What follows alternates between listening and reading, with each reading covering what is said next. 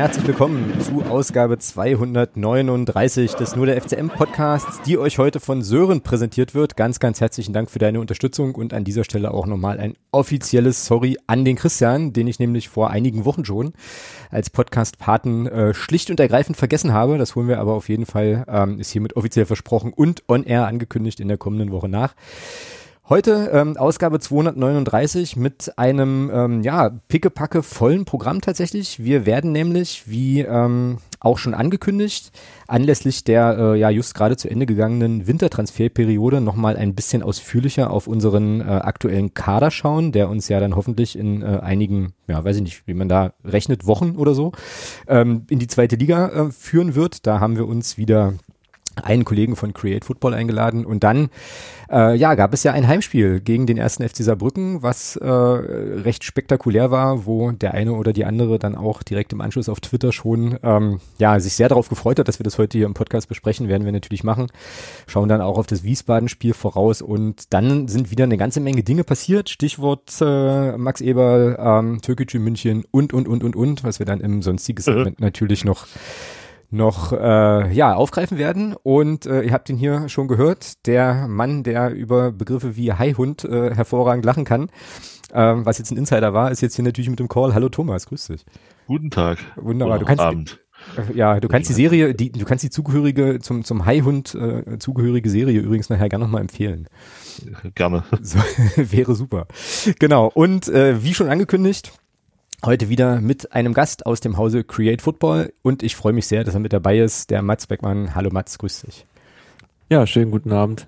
Einen wunderschönen. So, dann, äh, Mats, das ist eine Weile her, äh, seitdem wir uns hier im Podcast das letzte Mal gesprochen hatten. Ähm, erzähl doch mal, ja, was es so Neues gibt bei Create Football. Wie geht's euch? Ähm, was treibt ihr? Ja, wie ist so die Lage bei euch gerade? Ja, ist tatsächlich sehr lange her. Er hat sich einiges getan, nicht nur sportlich beim FC Magdeburg, sondern natürlich auch bei uns. Stehen gerade kurz davor, äh, aus Great Football eine GmbH zu gründen, ähm, haben da jetzt einige Partner an unserer Seite, darunter auch das Transfer-Update von Sky, die wir jetzt sehr regelmäßig mit Analysen unterstützen, zu Transfers, zu Gerüchten oder auch zu potenziellen Spielern, können da im Prinzip unsere ja, Qualitäten in der Datenanalyse von Spielern weltweit komplett ausnutzen und sie in einem breiteren Publikum zur Verfügung stellen. Ähm, das ist so das, was man öffentlich momentan am meisten von uns sieht.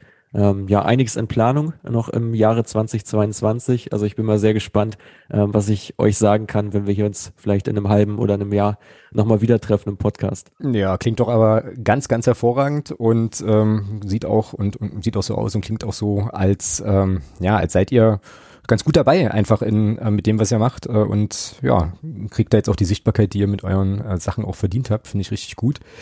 Äh, heute geht's ja nochmal so ein bisschen um die noch äh, kleinere Bühne aktuell, nämlich die dritte Liga und unseren Verein. Und äh, du hast dir die Mühe gemacht, äh, ja, dich mit unserem Kader, mit dem Kader des ersten FC Magdeburg nochmal ein bisschen genauer auseinanderzusetzen. Wie gesagt, das machen wir heute anlässlich oder weil jetzt ja eben die Transferperiode rum ist. Barisch Artig spielt glücklicherweise immer noch bei uns ähm, und der Kader steht jetzt also bis zum Saisonende. Und da wäre jetzt ein bisschen die Frage, ähm, wie wir sinnvoll vorgehen können. Vielleicht machen wir es wieder so wie äh, den, bei den letzten beiden Malen auch, dass wir vielleicht einfach die Mannschaftsteile ähm, so durchgehen und du einfach ja erzählst, berichtest, was dir aufgefallen ist, was du gesehen hast. Ähm, irgendwie so in die Richtung, oder? Ja, sehr gerne. Können wir gerne so machen. Und vielleicht ja am Anfang so ein bisschen generell mal auf das Spielsystem eingehen. Ja, hau mal raus, genau. Ja, sehr gerne. Also generell muss man sagen, bei euch ähm, gibt diesmal sehr, sehr viel Lob äh, im Datenzeugnis, äh, kann man so sagen. Also spieltechnisch hat sich da einiges gewandelt, gerade unter Christian Titz. Ähm, habt natürlich gerade im Passspiel jetzt den riesen Vorteil, ähm, einen extremen Fokus darauf zu haben äh, und darüber hinaus eben auch sehr, sehr stark im Pressing zu sein. Und diese beiden Komponenten, also sowohl mit dem Ball, ähm, die meisten Pässe gespielt, die beste Passquote der Liga, ähm, und gegen den Ball eben ja die höchste Erfolgsrate im Pressing mit 51 Prozent, was wirklich, wirklich viel ist. Ähm, normalerweise liegt man da so bei 40, zwischen 40 und 45 Prozent und das macht natürlich gerade pro Spiel schon eine ganze Menge aus. Ähm, darüber hinaus ja, schafft man es auch aus dem Ballbesitz viele Chancen zu generieren, die meisten der Liga, äh, acht Stück pro Spiel in etwa, ähm, daraus eben auch viele Tore zu erzielen. Also da gibt's wirklich ja laufend gute Werte, ähm, in, in Reihe. Und das liegt natürlich vor allem auch daran, äh, dass gerade diese Schlüsselpässe ähm, von besonders einem Spieler, ich glaube, das ist jetzt keine große Überraschung, dass es barischartig ist, ähm, da extrem effizient sind. Über den werden wir gleich nochmal im äh, Angriffsteil ein bisschen mehr reden. Mhm. Also insgesamt die Stärke wirklich offensiv, sehr, sehr kreativ. Viele Chancen werden herausgearbeitet im Spielaufbau ähm, sehr, sehr solide, sehr sicher, äh, sehr dominanter Spielstil und eben dazu noch die Komponente Pressing, die auch greift. Also im Moment greift ein Rad ins andere und die Tabellenführung ist auch datenbasiert, vollkommen verdient. Ja, und das ist ja auch wirklich irre. Ich habe jetzt nicht nochmal gecheckt, ob das jetzt immer noch bei den elf Punkten geblieben ist. Thomas weiß sowas immer aus dem Kopf. Aber wir sind ja, äh, ja sowas von, also eigentlich, naja, in einem eigenen, in einer eigenen Liga, in der dritten Liga zumindest, was die Punkte betrifft. Ähm, und dann äh, ja, täuscht also auch dieser Eindruck, äh, was die Daten angeht, irgendwie nicht, dass wir da wirklich zwölf Punkte sind jetzt sogar schon, ähm, ich hier gerade sehe. Ähm, was jetzt da sozusagen, ja, die Superlativen angeht, die kriegen wir ja auch immer wieder um die Ohren gehauen. Aktuell ähm, postet ja der, der FCM auch selbst immer mal so ein paar Daten, die dann natürlich äh, so ein bisschen random wirken manchmal, aber äh, natürlich auch unterstreichen sollen, dass wir da sehr, sehr gut dabei sind. Genau. Ja, cool. Das äh, vielleicht erstmal so zur Einführung, dann lass mal gucken. Ähm, du hattest im Vorgespräch schon angekündigt, dass du so ein paar äh, Spezereien und äh, interessante Daten zu, zu unserem Keeper Dominik Reimann hast. Ähm, und ich glaube, der Torwartbereich ist dann auch mit Dominik Reimann abgegessen, weil alle anderen spielen ja keine Punktspiele. Ähm, insofern, ähm, ja, was macht unseren Dominik Reimann aus und was sind da sozusagen vielleicht die Sachen, weiß ich nicht, die man vielleicht noch nicht erwarten würde? Was hast du in den Daten gefunden? Ja, also insgesamt ein Boy-Playing Keeper, äh, wie wir ihn nennen. Also wir unterteilen Torhüter immer in drei Kategorien. Äh, einmal so dieser klassische Line-Keeper, wie ihr ihn letztes Jahr hattet mit Morten Behrens. Genau. Jetzt hat man mit Reimann sich einen anderen Torwarttyp auch geholt, äh, der eben viel, viel spielstärker ist, auch gerne von hinten mit das Spiel aufbaut, was dann eben für den Spielstil von Christian Titz auch total relevant ist. Ähm, hat da ja eine exzellente Passquote, spielt extrem viele Pässe, sogar die zweitmeisten in der ganzen Liga, wenn man alle Spieler zusammennimmt äh, was natürlich schon der Wahnsinn ist. Also warte mal, warte mal, also okay, also auch, also Feldspieler und, also jetzt nicht die meist, zweitmeisten Pässe unter den Keepern, sondern die zweitmeisten Pässe insgesamt. Die zweitmeisten Pässe insgesamt. Ich schaue gerne noch mal kurz rein, okay. dass ich euch da nichts Falsches erzähle. Aber das ist tatsächlich der Fall. Äh, 1246 Pässe hat er in der aktuellen Saison gespielt. Ähm, die zweitmeisten der ganzen Liga. Ein Spieler hat noch mehr, auch von euch. Und der, dritt, der Spieler mit den drittmeisten Pässen ist ebenfalls vom FC Magdeburg. Also schon, man sieht schon den klaren Passfokus. Mhm. Ja, krass. Krass, krass. Okay, jetzt hatte ich dich unterbrochen, sorry, aber das war ich, also das hatte mich jetzt gerade mal kurz geflasht, aber es flasht mich jetzt noch viel mehr, dass wir auch in der Kategorie da gleich das ganze, das ganze Podest äh, sozusagen in Beschlag nehmen. Das ist ja, ist ja krass. Okay.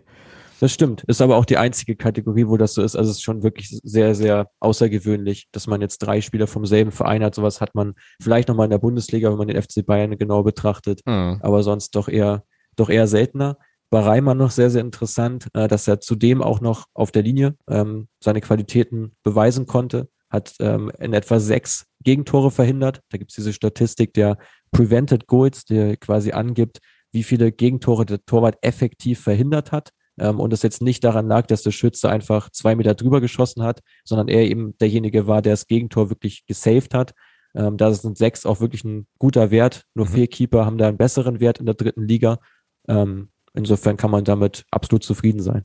Ja, und deckt sich eigentlich auch mit dem, was wir hier auch im Podcast immer wieder gesagt haben, Thomas, ne, äh, mit der, mit dem Eindruck von, von Reimann. Am Anfang waren ja alle so ein bisschen, ja, alle stimmt wieder nicht, aber ähm, ja, haben wir so ein bisschen, so ein bisschen geguckt, na, äh, kann das was sein? Kann das einer sein, der auch lange nicht gespielt hatte und so? Aber äh, ja, absolut sicherer Rückhalt, guter Mann, oder? Ja, aber äh, schon für mich, für mich auch wieder da interessant. Äh, ich sehe da auch immer gern so ein bisschen das Negative dann. ähm, wenn unser Torhüter als souveräner Tabellenführer schon sechs solche Dinge abgewehrt hat, spricht das natürlich auch nicht unbedingt für den, für die Gesamtstruktur unserer Ab unseres Abwehrverhaltens. Mhm. Also wenn du als Tabellenführer zulässt, dass dein Torhüter äh, schon, schon sechsmal so gut eingreifen müsste und tatsächlich nur vier oder fünf Torhüter besser werden, äh, sind, da würde mich tatsächlich mal interessieren, wer das ist, wenn du das hast, Mats, ähm, und äh, für welche Vereine die spielen, um da einfach mal zu sehen, ob, ob, wir, ähm, ob die dann eher unten stehen oder ob die auch oben mit dabei sind. Ähm, das ist, kann ich euch tatsächlich auch beantworten, habe ich hier auch stehen. Ähm, das ist aber gar nicht mal unbedingt der Abwehr so sehr anzulasten. Nee, also, mir geht's ja gar nicht, mir geht's ja gar nicht um die Abwehr an sich, mir geht's ja einfach generell, bei mir, also mir fällt schon auf, dass wir gerade in Umschaltsituationen dann doch recht anfällig sind, Ja. weil, weil unsere Außen eben extrem hoch stehen und unsere Innenverteidiger dann jedes Mal raus müssen auf die, auf die Außenverteidigung und wir dann in der, in der Mitte oft eins gegen eins stehen. Ähm, und das, das sicherlich auch der Tatsache geschuldet ist, dass der Dominik Reimann da eben äh, so häufig schon eingreifen musste, was sicherlich bei Kaiserslautern mit 13 Gegentoren wahrscheinlich, glaube ich, eher nicht der Fall ist. Doch ist es. Tatsache, okay, das, das, Das ist es. das ist Also, tatsächlich spannend. Äh, Cool. erster in der Statistik ist Philipp Kühn äh, vom VfL Osnabrück. Äh, Matteo Raab ist auch an Stelle zwei, hat auch Ah, okay. extrem viele verhindert, sogar noch mehr eben als, als Dominik Reimann und Jasmin Fejcic ist auf der drei. Also im Krass. Prinzip schon alle drei Spieler Also doch eher oben welche. Okay, eher spannend. besseren Teams. Das ist aber auch international ist es nicht viel anders. Also wir hatten gerade letztes Jahr war der Topwert von Jan Oblak und ich glaube, die Abwehr von Atletico ist jetzt nicht die schlechteste in der Das Welt. stimmt. Äh, und trotzdem schafft es Oblak da äh, viele zu verhindern. Liegt teilweise auch noch ein bisschen daran, dass die Schussgelegenheiten dann gar nicht mal so gut sind, dass sich das eher häuft, dass man viele Schüsse bekommt aus Positionen, die doch eher ungünstig sind. So kann sich der Torwart natürlich auszeichnen, Ah. treibt seine Safe-Quote nach oben. Mhm. Und wenn davon halt recht viele kommen, dann steigerst du natürlich auch deinen Wert bei den Prevented Goals. Und da geht es dann vor allem auch darum, eben keinen schweren Fehler halt zu machen oder jetzt über eine ganze Saison fast unmöglich, aber wenige schwerere Fehler, um Okay. in der Statistik dann gut dazustehen. Aber ich gebe dir recht, es gibt auch Kritikpunkte bei Dominik Reimann. Das ist vor allem eben so dieses Herauslaufen, ähm, was ähm, Mhm. er wirklich relativ selten macht, ähm, dass er jetzt seinen Strafraum verlässt, um eine Situation auch mal frühzeitig zu klären. Ähm, das ist nicht unbedingt sein Spiel, da ist er nicht so stark drin. Ähm, und die zweite Sache, die ich rausgefunden habe, das ist bei Torhütern immer sehr, sehr interessant, wenn man sich mal anschaut, ähm, wo sie vor allem die Gegentore kassiert haben. Und da ist es wirklich auffällig, ähm, dass er links oben aus Schützensicht so seine schwächste Ecke hat. Also hat dort nur rechts acht oben. und- Okay. Also rechts oben von ihm aus gesehen, genau. Äh, 38 Prozent hat er da nur gehalten. Im Vergleich dazu die andere obere Ecke, da sind es 55. Also das ist schon ein deutlicher Unterschied. Was man bei vielen Torhütern sieht, dass sie irgendwo immer so ihre Lieblingsecke haben oder eben auch eine, wo sie deutlich schwächer sind. Bei David de Gea ist es beispielsweise auch so. Also es ist gar nicht mal unbedingt jetzt ein, ein Qualitätsmerkmal, dass man da einfach keine hat, ähm, sondern dass es gibt eigentlich immer irgendeine Auffälligkeit, was wahrscheinlich der Spieler noch nicht mal selber weiß. Hm. Jetzt weiß er's. Jetzt, jetzt weiß das. Also wir, wir hatten, wir hatten jetzt letztes Wochenende einen Vortrag beim E-Talk. Äh, da ging es ja komplett um das Torwartspiel und da hatten wir sogar einen Regionalliga-Keeper dabei, für den wir auch so eine Analyse gemacht haben. haben dann, ich habe ihn dann vorher gefragt, bevor ich meinen Vortrag hatte, was denkst du, wo du eher so deine Schokoladenseite hast und wo du schwächer bist und der wusste das tatsächlich auch oder hat es geahnt und es hat sich halt auch da nochmal komplett bestätigt in den Daten. Ja, krass. Und ich äh, grinse jetzt hier vor mich hin, weil äh, jetzt gerade eben sozusagen Dominik Reimann und David Gea in einem Satz genannt wurden. ähm, und das finde ich auch völlig okay so. Das ist jetzt die Frage, ob das Dominik Reimann gerecht wird, ja. Na, ja, das stimmt. Das stimmt. Weil Da, der, der, der Gea ist ja doch schon manchmal ganz schön auf Fliegenfänger. Ähm, ja, Ja. egal. da ist er wieder, der Magdeburger Größenwahn, ja, ganz hervorragend. Halt, äh, es tut uns nicht gut, dass wir in der Tabelle da so weit enteilt sind, glaube ich. Ähm, Also, mir, mir, mir wäre halt da tatsächlich ein Vergleich mit äh, Manuel Neuer oder Gianluigi Donnarumma lieber gewesen. Alles gut. Nächste Saison, Thomas, nächste Saison. Alles gut. Wir müssen ja klein anfangen, nicht wahr? Ähm, genau. Ja, ähm, Torwartspiel. Äh, wie gesagt, die anderen Torhüter sind wahrscheinlich nicht bewertbar. Ähm, so, oder, oder kannst du, kannst, also gibt es wahrscheinlich einfach keine Daten, weil, weil die keine generieren, weil die halt nicht spielen.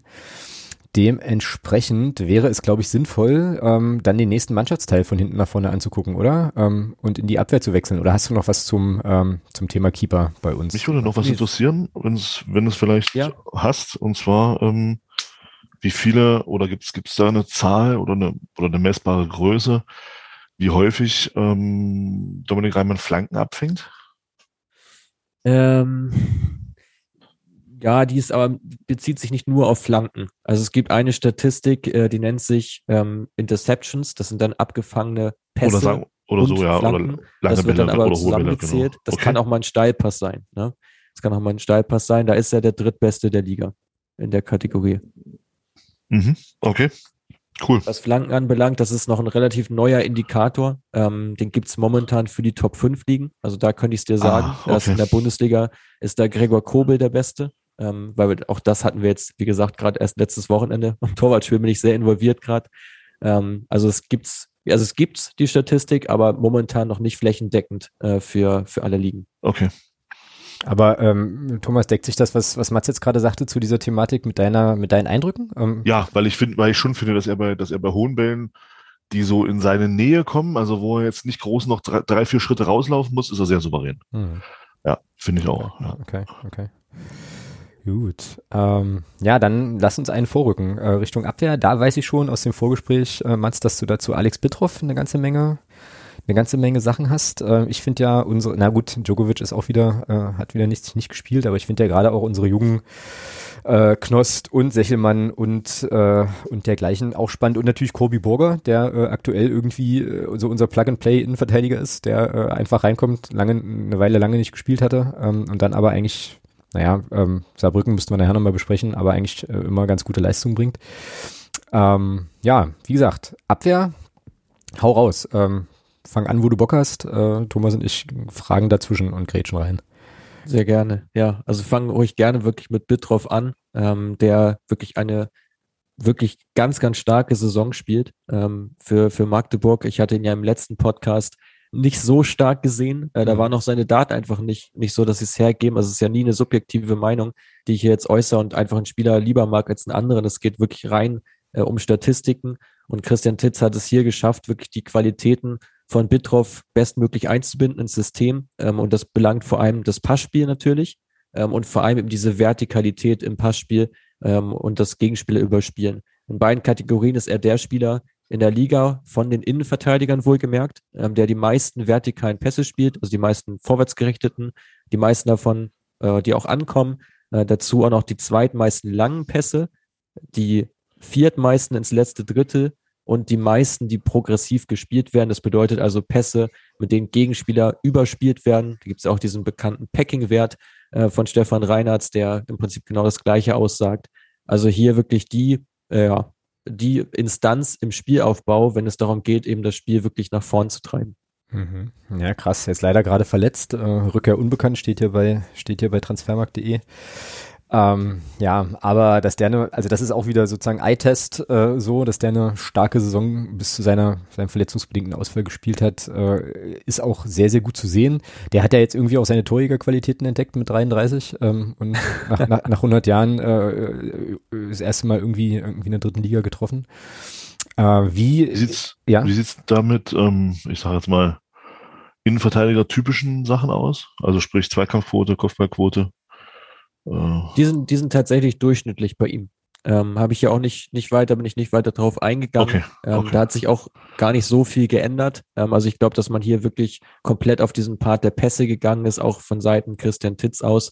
Es gibt diesen einen Verteidiger, der jetzt wirklich alles wegverteidigt und da wahnsinnig stark ist in den Defensiv-Zweikämpfen, den gibt es nicht. Was aber auch daran liegt, dass schon viel, viel abgefedert wird. Zumindest mhm. schaut es so aus, dass eben dieses gute Pressing schon früher greift und schon das Mittelfeld enorm viel abfedert, wenn es denn eben gelingt. Und diese Kontersituation, die du angesprochen hast, wenn eben das Mittelfeld mal überspielt wird, dann ist die Verteidigung halt auch meistens in Unterzahl, sodass mhm. es gar nicht mehr unbedingt genau. zum 1 gegen 1 kommt, weil du dann nur noch im Raum verteidigen musst und gar nicht ins 1 gegen 1 gehen kannst, selbst wenn du es wolltest. Das ja, scheint mir da der Grund zu sein. Und wenn es ins 1 gegen 1 geht, ist es, ist es häufig so, dass du dann eben als Innenverteidiger gegen einen schnellen Außenverteidiger stehst und da kannst du als Innenverteidiger dann doch auch mal ganz schnell ganz schlecht aussehen. Das war so ein bisschen ja. so die Wahrnehmung bei Tobi Müller in den letzten Spielen, kam immer so, ja, Tobi Müller sah nicht gut aus. Ja, ist ja kein Wunder. Also er musste häufig gegen rausrücken dann auf den Außen, auf den Außenstürmer. Und ja, da kannst du als, ich sag mal, als normaler Innenverteidiger, der jetzt keine großen Schnelligkeitsattribute hat, gegen einen, gegen einen schnellen Außen kannst du da nur schlecht aussehen. Und das ist sicherlich auch der Spielweise geschuldet, keine Frage. Hm. Wie äh, schneidet denn Corbinian Burger ab? Weil ich meine mich zu erinnern, äh, im letzten Podcast, den wir mit Kirin gemacht haben, dass äh, da so die Aussage war, naja, Burger spielt im Prinzip nicht, weil äh, sozusagen äh, gleiche, gleicher Spielertyp ist eigentlich wie Bitroff. Ähm, jetzt hat er ein paar Spiele gemacht. Wie, wie steht denn der so da? Ja, auch da sehr, sehr interessant und, und ja, das stimmt schon auch. Also wie ich schon gesagt habe, alle, alle drei, die halt Innenverteidiger hauptsächlich spielen mit, mit Bittroff, äh, Burger und eben auch Müller, ähneln sich da schon in vielen Punkten. Bei allen sind vor allem die Pässe eben interessant.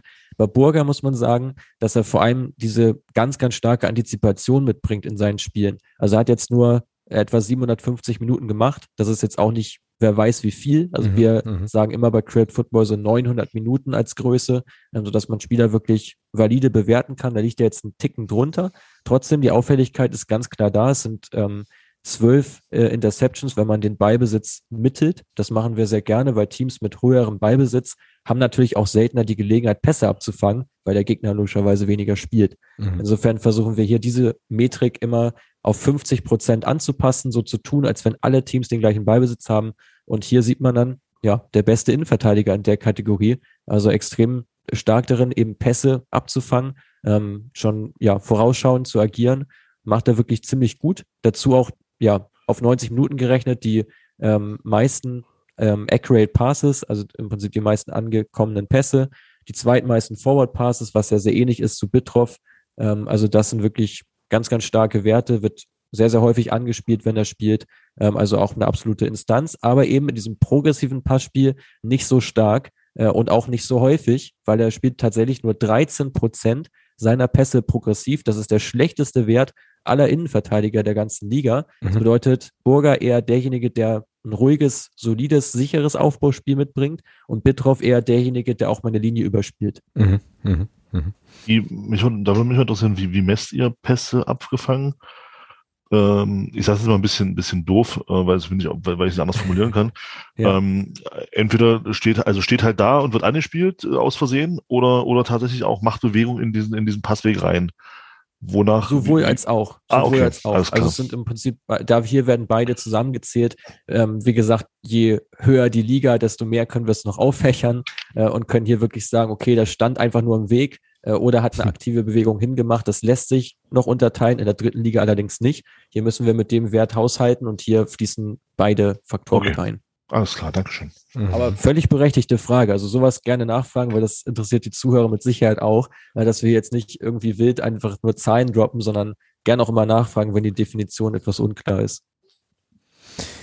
Leon Belbel ist jetzt äh, noch ein Spieler, der mir jetzt hier so ins Auge springt und zwar deshalb, weil wir über den immer mal, also weil der ein bisschen ambivalent bewertet wird, würde ich mal fast äh, fast meinen. Thomas, äh, korrigiere mich, wenn ich da falsch bin, aber du siehst ihn ja eher kritischer. So, äh, ich finde ihn eigentlich oft ja, gut so. Ähm, linker Verteidiger, aber eigentlich auch äh, wahrscheinlich eher ein Spieler, den man als Schienenspieler bezeichnen könnte. Ähm, was gibt's über Leon Belbel zu sagen? Bevor Mats mich da jetzt komplett zerpflückt, würde ich gerne sagen, warum. Ja, genau, mach das ja, bitte. Mal.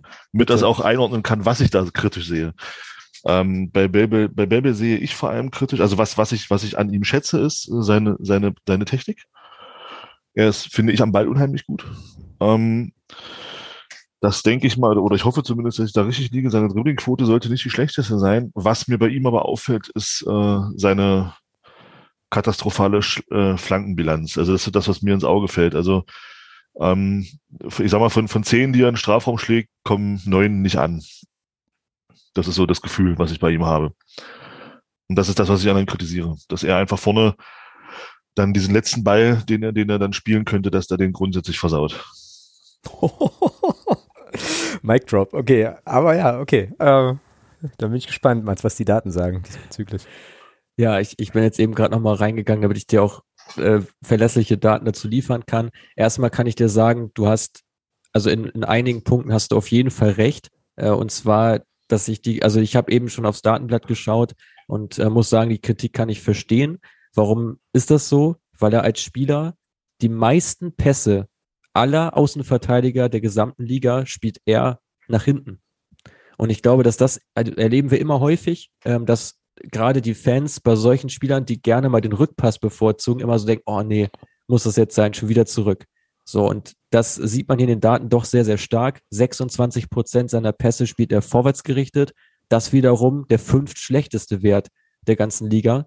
Und wir haben auch eine Metrik, ähm, wo wir ausrechnen können, wie viele, wie viel Prozent der Pässe ähm, oder können auch Flanken sein, die Belbel spielt, gelangen ins letzte Drittel. Mhm. Mhm. Und da Magdeburg ja schon eine Mannschaft ist, der sehr dominant auftritt und häufig auch ins letzte Drittel reinkommt, möchte man hier ja meinen, dass es beim Außenverteidiger auch so ausschaut. Das sind acht Prozent, der zweitschlechteste Wert aller Außenverteidiger der ganzen Liga.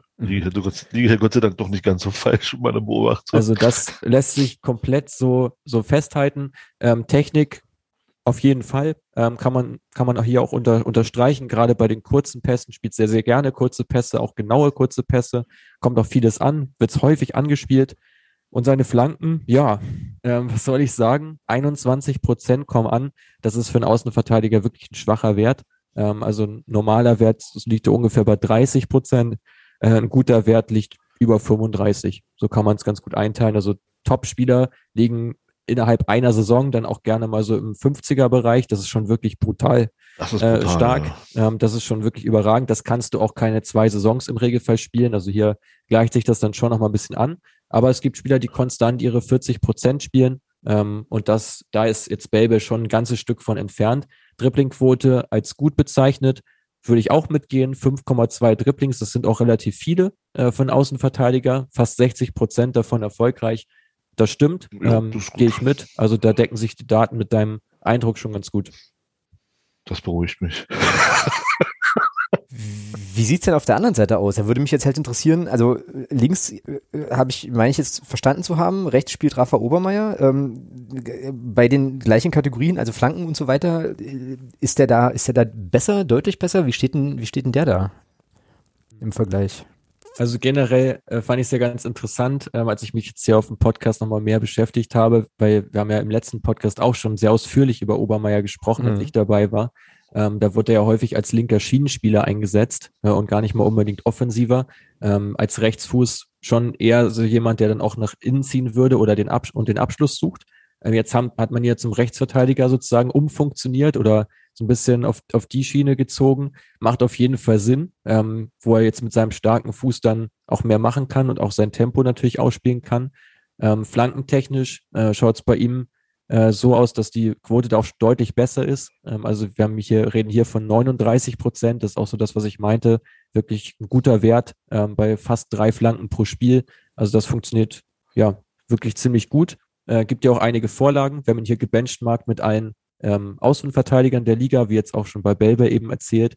Ähm, da sind es jetzt auf 90 Minuten gerechnet, die fünf meisten, ähm, kriegt auch die meisten Pässe ähm, pro pro Spiel, pro 90 Minuten, progressive Läufe, auch ein Riesenvorteil bei ihm, dass er das wirklich drauf hat. Das sind ähm, überflügende Läufe, wenn man so möchte, wo mhm. Gegenspieler mit überspielt werden. Also das gleiche, wie es bei Pässen ähm, funktioniert, so funktioniert es auch bei diesen Läufen. Ähm, da der fünftbeste Wert mit drei pro Spiel.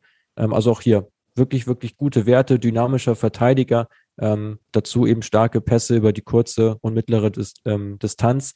Und ganz, ganz auffällig bei ihm, es gibt keine wirklich eklatante Schwäche mhm. im, im Datenset. Also man könnte ja allenfalls sagen, dass er jetzt nicht so irre torgefährlich ist, was ja beim Rechtsverteidiger auch völlig normal ist. Mhm. Ähm, insofern, ja, hier wirklich ein Spieler, der sehr, sehr solide Werte hat, ähm, in einigen wirklich gut dasteht äh, und auf jeden Fall einen Mehrwert hat. Ja, und auch so ein bisschen so ein Duracell-Häschen ist. Also bei Raphael Obermeier habe ich das Gefühl, er spielt einfach immer. So, ähm, brau braucht keine Pause, kriegt nie eine Pause, ist vielleicht auch ein komischer Eindruck, aber ähm, ist für mich einer der Spieler, die bei uns nicht fehlen dürfen. Ja, und der immer abliefert, ne? Auch. Also, ja, ja genau. Ist immer konstant gut, ja, genau. genau. Gäbe es, Mats, gäbe es äh, auf links, weil auch das diskutieren wir hier immer mal, wenn wir unsere Aufstellung versuchen zu orakeln, gäbe es denn auf links eine Alternative im Kader? Also wenn du, also den, den man, die man für Belbel mal versuchen könnte, längere Zeit? Weil wir hatten, ja, da, wir, hatten weil, weil, wir hatten, warte mal, wir hatten da glaube ich, ja ein paar, also wenn Belbel nicht gespielt hat, gab es ja schon auch ein paar, ich glaube Kart äh, so und ja. ansonsten war es das. Kart oder ansonsten ist Obermeier dann mal durchaus auch nach, nach links ja, genau. und hat ja, ja, genau. Wir es mit Knost mal probiert oder auch mal mit ähm, Rohrig durfte dann auch mal spielen. Ja, genau. Mhm. Ja. Ja, also hier muss man dann schon, glaube ich, ein paar Abstriche machen. Also diesen Flankenspieler auf links, den kriegt man sonst natürlich nicht mehr. Ähm, also Belbe ist da jetzt ja auch keine Granate, aber zumindest schlägt er ein paar äh, und, und kann mit seinem linken Fuß da ein bisschen was machen. Das wäre bei ja schon so, dass der auch dann versuchen müsste, sich den auf den rechten zu legen. Florian Kahrt sehe ich auch so als einzigen Kandidaten, der dann auch wieder ähm, viel so übers Passspiel kommt, ist auch an einigen ähm, Torentstehungen beteiligt. Also wir haben jetzt hier diesen Wert der ähm, Third Assists, ähm, wo er tatsächlich sogar der Beste ist in seiner Kategorie mit 0,2 pro 90 Minuten. Schon auch ein guter Wert ist. Das heißt, er ist häufig auch gerne mal an diesen Spielzügen beteiligt, wo dann auch ein Tor fällt in seinen wenigen Spielminuten. Ähm, kommt dann auch über gute Antritte, relativ viele Dribblings auch, 6,6 pro 90 Minuten. Also das funktioniert schon durchaus gut, kann man machen. Ähm, ist jetzt aber, wie gesagt, ähm, ein Spieler, der auch gerne mal äh, frühzeitig den Ball abgibt und jetzt nicht unbedingt bis zur Grundlinie durchläuft. Mhm, okay. Also wäre das durchaus auch eine Position, die man äh, ja perspektivisch mal im Auge behalten könnte äh, für. Auf jeden Fall, auf jeden Fall. Aber das hatten wir letztes Jahr eigentlich auch schon gesagt. mhm. Gerade so link, linke Schienenspielerposition, respektive Linksverteidiger. Äh, daran hat sich ja auch im Kader jetzt nicht so viel getan. Auf der Position äh, dürfte man durchaus bestrebt sein, nachzulegen. Wer ist denn da in der dritten Liga, wenn du es hast? Ähm, haben, wer ist denn da in der dritten Liga die Referenz? Da fragst du mich was. Da muss ich jetzt parallel mal kurz reinschauen, ob ich euch da schnell was zu sagen kann. Also Thomas will eigentlich nur wissen, wen wir kaufen müssen. So. ja, so einfach ist es tatsächlich nicht. Also, also wen, nehmen wir mit, nicht ganz. wen nehmen wir mit? Wen nehmen wir mit hoch außer Martinovic äh, von Mannheim? Ähm, der, der, der hat jetzt erstmal verlängert. Ist mir ne? scheißegal. Nee, also generell muss man ja bei solchen Verpflichtungen, äh, und so arbeiten wir auch mit unseren Partnern, muss man schon immer genau schauen, was will man haben, weil diesen genau. All-in-All-Player, den bekommt man halt meistens nicht, vor allem nicht als, als Drittligist, da muss der schon irgendwo Abstriche machen und sagen, okay, wo soll der Spieler wirklich gut drin sein ähm, und was macht dann wirklich Sinn. Also eine Alternative wäre Shikora von Zwickau, ähm, der da wirklich einen ganz guten Eindruck macht, jetzt nicht die meisten Flanken schlägt, aber dafür sehr genaue, äh, auch insgesamt gut im Defensiv-Zweikampf, ähm, gut im, im Kopfballspiel, also kann verteidigen, äh, kann aber auch dieses Passspiel äh, mit, mit, mit anschieben äh, und ist auch ein Spieler, der eigentlich sehr, sehr vertikal denkt. Also ich glaube, gerade durch diesen Fokus äh, von Christian Titz, ähm, der ja auch wirklich sehr, sehr viel Wert auf dieses Passspiel legt, ähm, dürfte jetzt auch die Passquote von Shikora, die jetzt nur bei 73 Prozent liegt, sollte jetzt nicht zu sehr abschrecken, weil die lag bei Bitroff auch nicht so viel drüber. Äh, und jetzt hat man es mit dem ja auch ganz gut hinbekommen. Äh, insofern glaube ich, gäbe das da durchaus Potenzial. Der Spieler ist ja auch noch nicht so wahnsinnig alt. Hm. Okay. Ja, aber 73 Prozent für einen Außenspieler, der ja äh, schon alleine platztechnisch äh, nach links hin nicht so viel Platz hat wie ein Bitroff, der ja doch das ganze Feld mehr oder weniger vor sich hat, finde ich jetzt eigentlich auch sehr ordentlich. Also, ja, wie gesagt, also dazu ja auch ähm, über 15 vorwärtsgerichtete Pässe, was ich eben angesprochen habe, ähm, fast sieben ins letzte Drittel, ähm, zwei in den Strafraum, also das ist wirklich ein guter Wert ähm, beim, beim Linksverteidiger, jetzt wenn wir schon von Shikora sprechen. Aber wie gesagt, hier ist jetzt ja auch nicht nur die dritte Liga interessant, man kann da ja noch viel, viel breiter scouten. Also will ich mich jetzt ja nicht äh, hinstellen und sagen, das ist jetzt die einzige Alternative. Nee, nee, alles gut. Ich wollte nur mal gucken, wer da so eine Alternative jetzt in unserer Liga wäre. Dankeschön. Genau. Und für den, äh, ja, für den Fall, dass der eine oder andere Mensch äh, aus der FCM-Führungsriege äh, hier möglicherweise mal wieder reinhört. Ähm, also zum Thema Scouting können euch die Jungs von Create Football doch auch echt die ein oder andere, äh, ja, den ein oder anderen Hinweis geben, äh, auch außerhalb der, der dritten Liga. Also ähm, gern da vielleicht mal den Kontakt suchen oder mal ähm, durchklingeln, dann gebe ich den auch gerne weiter. Ähm, Auf jeden Fall. Kannst du äh, was sagen? Interessiert mich jetzt einfach äh, zu Eldin Djokovic, zu unserem 18-jährigen Nachwuchsspieler. Der hat jetzt für den Club nicht, nicht viel gemacht, aber ähm, also sozusagen jetzt im, im Herrenbereich ist aber ja mit Luxemburg relativ viel unterwegs. Da würde mich einfach interessieren, was das sozusagen für ein Spielertyp ist, so überhaupt. Ja, ähm, ich schaue parallel dazu mal eben rein, weil ich mir bei dem, hier haben wir tatsächlich wirklich nicht viele Daten genau, verfügbar. Genau, also wir haben mir. hier jetzt äh, aus der aus dem Jahr 2021 haben wir eins, zwei, drei, vier, fünf, sechs Spiele äh, über 90 Minuten, insgesamt nicht mal ganz 600 Mi Spielminuten. Mhm. Ähm, ja, hier wirklich schon jetzt schwer, auf Basis der Datengrundlage eine, eine Aussage zu treffen.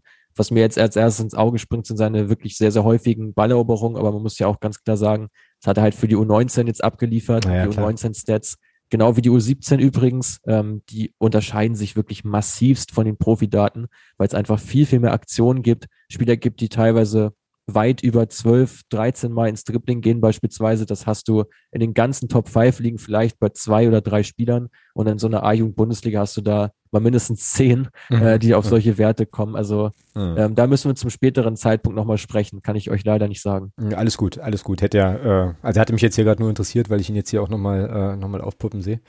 Aber dann machen wir das, dann äh, halten wir das mal auf dem Zettel, weil, äh, wie gesagt, der Bursche beschäftigt uns ja auch schon ein Weilchen, äh, geisterte halt auch immer mal wieder so ein bisschen ähm, ja, hier durch den Podcast, eben als großes Talent, der jetzt auch den, äh, ja, ominösen Sprung in den Profikader auf jeden Fall mal geschafft hat. Ähm, genau. Was gibt's zur Defensive noch zu sagen, bevor wir in Richtung Mittelfeld und vor allem Amara Condema gucken, unseren auch äh, großen Podcast-Liebling? Ähm, genau, also ich, ich würde mal den, so ein kleines Roundup jetzt machen zur, zur Abwehr. Ich habe jetzt hier noch ein bisschen was stehen zu, zu dem Herrn Müller äh, mit seinen 15 Spielen als rechter Part der Innenverteidigung. Mhm. Ähm, da ist es so, dass seine Stärken, ja, wie bei den anderen Verteidigern auch, vor allem im Passspiel, in der Passgenauigkeit liegen. Spielt darüber hinaus noch die fünf meisten Schlüsselpässe im Vergleich der Innenverteidiger der dritten Liga. Ähm, also auch da ein Spieler, der gerne mal, ähm, ja, sogar auch einen recht fortgeschrittenen Pass spielt, auch mal ein bisschen mehr Risiko wieder geht, als jetzt beispielsweise äh, Burger. Ähm, ja, Schwäche ähm, ist da vor allem äh, eben im Kopfballspiel tatsächlich ersichtlich. Mhm. Ähm, also gerade auch in der, in der Kopfballquote. Ähm, ja, das sind da so die, die wesentlichen Punkte. Rechts hinten mit äh, Knost ebenso die Alternative äh, zu Obermeier, deutlich defensiverer Part, also mhm. somit einer der wenigen, in, äh, einer der wenigen Verteidiger äh, im FCM-Kader, die wirklich dem, das Hauptaugenmerk auf der Defensive haben, äh, führt auf 90 Minuten wieder die Daten gerechnet, ähm, die meisten Defensiv-Zweikämpfe der ganzen Liga, gewinnt dadurch auch die meisten, hat die fünf meisten erfolgreichen Defensivaktionen ähm, also da wirklich ja der große Fokus drauf. Vorwärtsgerichtete Pässe sind nicht unbedingt sein Fall. 30 Prozent, das ist der drittschlechteste Wert aller Außenverteidiger der Liga. Also jetzt kein Spieler, der jeden Pass vertikal spielt, sondern auch eher auf Sicherheit geht.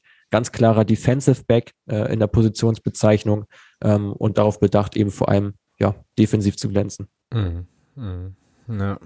Er kriegt aber auf jeden Fall, wenn dann den Vorzug vor Henry Rohrig, der jetzt irgendwie so ganz raus ist. Ähm, oder so, also so macht zumindest den Anschein, äh, wenn auf der Position mal gewechselt wird. Der sieht eigentlich wirklich kaum Minuten.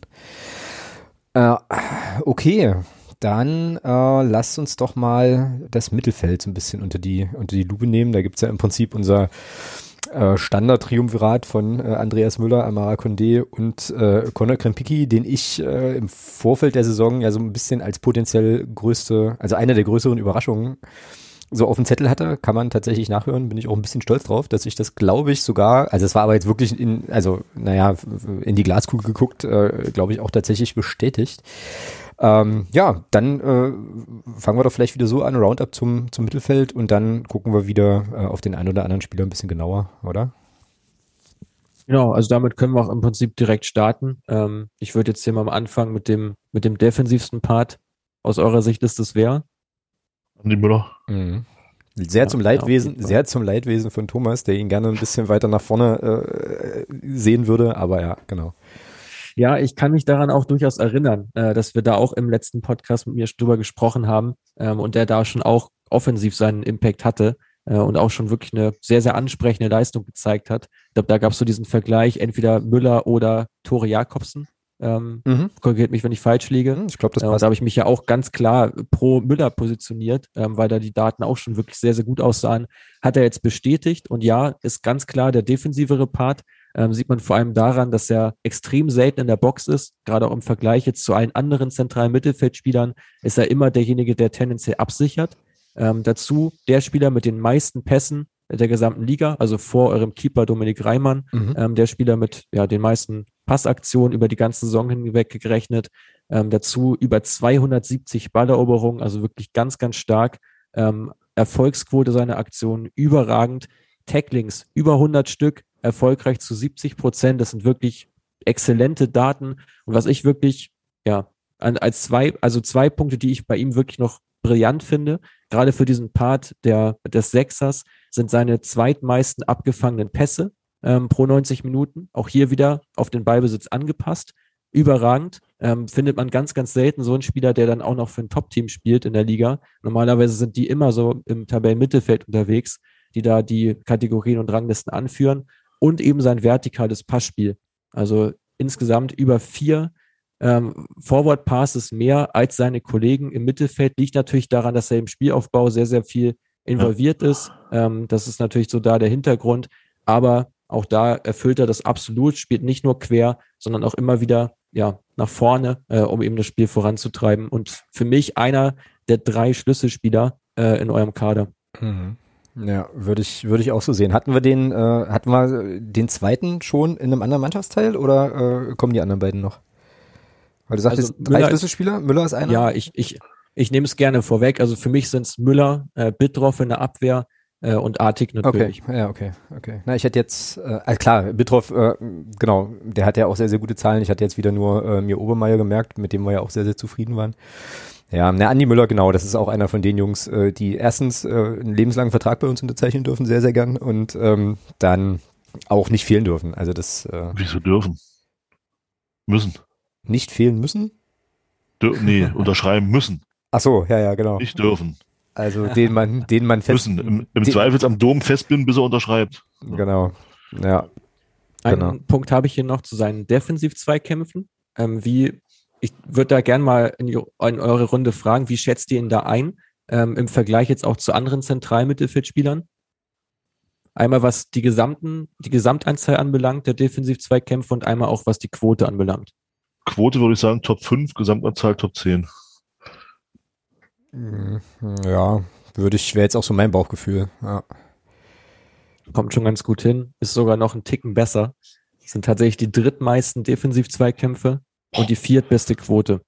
Und diese Kombination ist halt schon brutal. Also normalerweise hast du ja immer Spieler, die dann in jeden Zweikampf sich reinstürzen und dann halt so gut die Hälfte gewinnen. Die Spieler, die wirklich in beiden äh, dieser Kategorien herausragend sind, in beiden Kategorien Top 5, das ist schon wirklich ganz, ganz besonders. Und dadurch, dass er natürlich noch relativ jung ist, ähm, ist er mit Sicherheit nicht uninteressant für andere Teams. Also da ruhig den Vertrag mal langfristig verlängern äh, an die Kollegen vom FC Magdeburg. Genau. Ähm, ja, und, der, und dann ist der Typ auch nur 1,50 mit Arme hoch. Also äh, das ist ja auch nochmal beeindruckend, so dass der ähm, ja jetzt nicht, ähm, ich sag jetzt mal durch durch durch äh, äh, eine riesen Körpergröße oder eine wahnsinnige körperliche Präsenz besticht so, sondern ähm, eben einfach ja, ein sehr sehr cleverer Spieler ist, einfach sein Ding macht. Und wie du sagst, ja, der ist erst 21 der Bursche, also der kann noch so so so viel lernen. Ähm, ja, den können wir wirklich sehr, sehr gerne, sehr, sehr langfristig binden. Von mir ist auch gleich mit Anschlussoptionen im Verein und äh, irgendeiner, irgendeinem Posten in der Stadt ist mir alles egal. Ähm, der kann, der kann länger bleiben. Ähm, was ist denn mit Herrn Krempicki so los? Wie gesagt, also der ist ja so, äh, kam ja vor der Saison aus einer langen Verletzung äh, bei Duisburg so und ähm, ja, hat dann hier überzeugt und ist jetzt eigentlich auch gesetzt, ne, im Mittelfeld. Absolut, absolut. Also für mich auch ähm, ein, ein neues Gesicht äh, hier in der ganzen Auflistung äh, mit, mit Krempiki. Ist auf jeden Fall der offensivere Part. Ähm, nicht nur gegenüber Müller, sondern ich würde sogar fast auch schon sagen, gegenüber Condé, wobei sich die beiden auch in einigen Punkten ein bisschen überschneiden, äh, teilweise auch ein bisschen unterscheiden. Ähm, also gerade Krempiki, auch immer wieder torgefährlich, gibt einige Schüsse ab und kommt vor allem auch immer mit in die Box. Also über zwei Ballaktionen pro Spiel hat er dort. Ähm, das ist mit Abstand von euren Zentralmittelfeldspielern der höchste Wert. Mhm. Nicht in der Liga der höchste, aber von euren Spielern.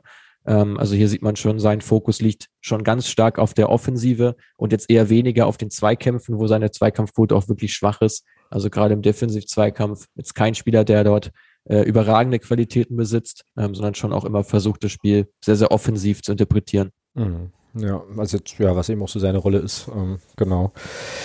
Äh, Thomas darf jetzt noch mal ein bisschen rumjubilieren über äh, Amara Condé, den wir, glaube ich, beide äh, einfach auch äh, einfach auch geil finden, der ja auch jetzt in der dritten Liga mehr oder weniger sofort funktioniert hat. Und äh, Mats, da hast du im Vorgespräch gesagt, über den hast du auch äh, noch die eine oder andere Info mehr gefunden, ne? Yes, auf jeden Fall. Ähm, er hält die zweitmeisten Pässe aller zentralen Mittelfeldspielern nach, logischerweise Andi Müller. Ähm, also hier der Dritte im Bunde ähm, mit den überragenden Pässen, mit extrem vielen, eine super Passquote, ähm, darüber hinaus auch vielen Balleroberungen. Also ist so dieser klassische, ja, man, man muss dieses Wort leider wieder benutzen, Box-to-Box-Player, Hm. ähm, wobei er diese Rolle schon ein bisschen anders interpretiert. Zumindest sieht es in den Daten so aus, als ob er eben auch sehr viel äh, auf der horizontalen Ebene arbeitet, also jetzt gar nicht immer nur rauf und runter läuft, sondern äh, vor allem auch einen sehr großen Aktionsradius hat, sieht man vor allem auch daran, dass er doch relativ wenige Pässe prozentual vertikal spielt, also relativ nur 27 Prozent sind das. Nur ein Spieler, äh, wenn man jetzt alle zentralen Mittelfeldspieler der Liga nimmt, hat dort noch eine geringere Quote. Bedeutet also, Condé ein Spieler, der auch gerne mal so den, den Pass nach hinten äh, gibt, aber vor allem eben auch zu den beiden Seiten, also immer versucht, das Spiel zu öffnen, in die Breite zu ziehen, äh, zu verlagern ähm, und darüber hinaus aber auch durch seine Dribblings ähm, immer wieder versuchen, eben selbst progressiv zu werden, selbst den Ball nach vorne zu bringen, zu tragen, über vier Dribblings pro Spiel. Gerade für einen zentralen Mittelfeldspieler sind das sehr, sehr viele. Ähm, guter vergleichbarer Spieler in der Hinsicht ist aus der Bundesliga Quadio Kone, den ich übrigens extrem geil finde, will ich an der Stelle mal sagen, äh, von Borussia Mönchengladbach, ähm, der dort auch eben extrem viele Dribblings einstreut, aber gleichzeitig auch übers Passspiel kommt und das ist bei Condé ebenfalls so. Sehr, sehr guter Transfer ähm, aus meiner Sicht, ähm, passt super ins Spielsystem von Christian Titz.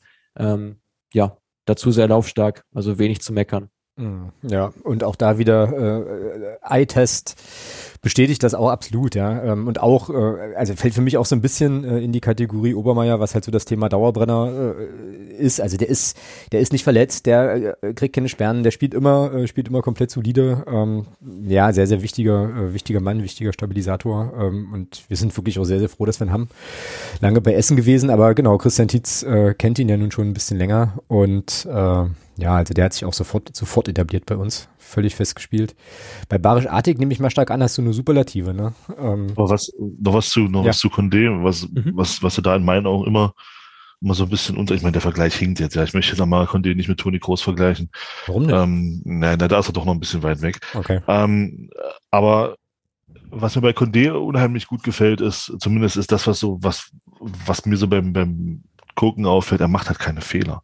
Oder keine gravierenden oder keine gravierenden Fehler. Er macht halt das, was er macht, macht er so, dass nichts Gefährliches daraus entstehen kann. Und das ist halt auch eine Qualität, die haben auf der Position nicht viele Spieler. Ja. Also das, und das ist eben das, was, was mir bei, bei diesen Spielertypen so, so gefällt. Der, der, relativ unspektakulär, aber er macht halt keinen Fehler. Und das, das ist eben so das, wo ich sage, wo ich immer sage, das ist auf diese zentralen Positionen halt unheimlich wichtig, dass du da eben keinen hast, der so mit Harakiri-Bällen dann so, so, so ein Querpass halt äh, spielt, wo du dann denkst, ach du Scheiße, dann laufen dann zwei, zwei Gegenspieler da rein und dann gibt's halt diesen Konter. Also das ist eben das, was mir bei ihm so unheimlich gut gefällt, dass er eben im Spielaufbau und auch in den, in, also er macht auch keine dummen Fouls. Das ist so, wo du, äh, wo du dann so, also was, ja, er macht halt sehr, sehr viel richtig und eben keine Fehler. Und das ist auf diese, auf dieser Position, finde ich, wirklich sehr, sehr wichtig und das macht er überragend. Mhm. Ja. Ich wirklich nur so unterstreichen, äh, was du sagst. Also gerade so relativ wenige Ballverluste in der eigenen Hälfte sind nicht mal drei pro Spiel. Ist auch wirklich ein guter Wert des Fouls auch relativ wenige, gerade für einen zentralen Mittelfeldspieler, was du eben äh, auch schon angeführt hast. Und darüber hinaus ja diese Unspektakularität, das wie gesagt liegt auch wieder einfach an dieser ähm, an dieser seltenen Vertikalität in seinem Passspiel, aber Trotzdem steht er auch in den Top 5, was die Schnittstellenpässe anbelangt. Mhm. Das ist so der letzte Punkt, den ich zu ihm noch notiert habe, äh, was ich schon dann auch wieder ein bisschen überraschend finde, ähm, weil es ja schon ein Spieler ist, der, wie wir jetzt gelernt haben, jetzt nicht jeden Ball unbedingt vertikal spielt. Heißt im Prinzip, wenn sich die Gelegenheit bietet und er sieht, okay, hier ist jetzt genau. die Passlücke und das ist ohne Risiko, dieser Pass, der wird ankommen, dann spielt er den und das ist halt schon eine enorme Spielintelligenz, die ja. er da mitbringt. Genau. Ja, ja und äh, zum Thema, äh, also spektakulär oder nicht oder so, ne? ich erinnere äh, an den Pass zum äh, auf Condé jetzt gegen Saarbrücken vorm, vorm 1-0. Ähm, ja, kam, der kommt der, ja auch von Amara Condé, der Pass, der, der erste. Auf, auf, ja, genau, genau, der kam, der kam ja auch von Condé ähm, und ich habe mir das vorhin, ähm, habe ich mir die, die äh, Wiederholung oder die, die Highlights von dem Spiel nochmal angeguckt, jetzt auch in Vorbereitung auf den Podcast und habe die Szene mir ein paar Mal angeschaut, weil ich den Pass so geil fand, so geil fand, so ähm, den da genau in die Gasse zu spielen.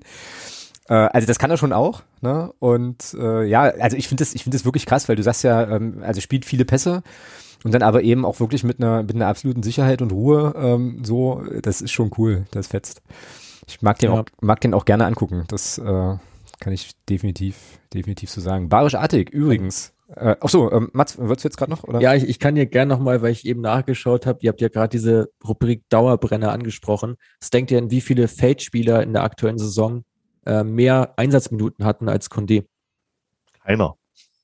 Das können nicht viele sein, glaube ich. Ähm, also Thomas, du sagst keiner.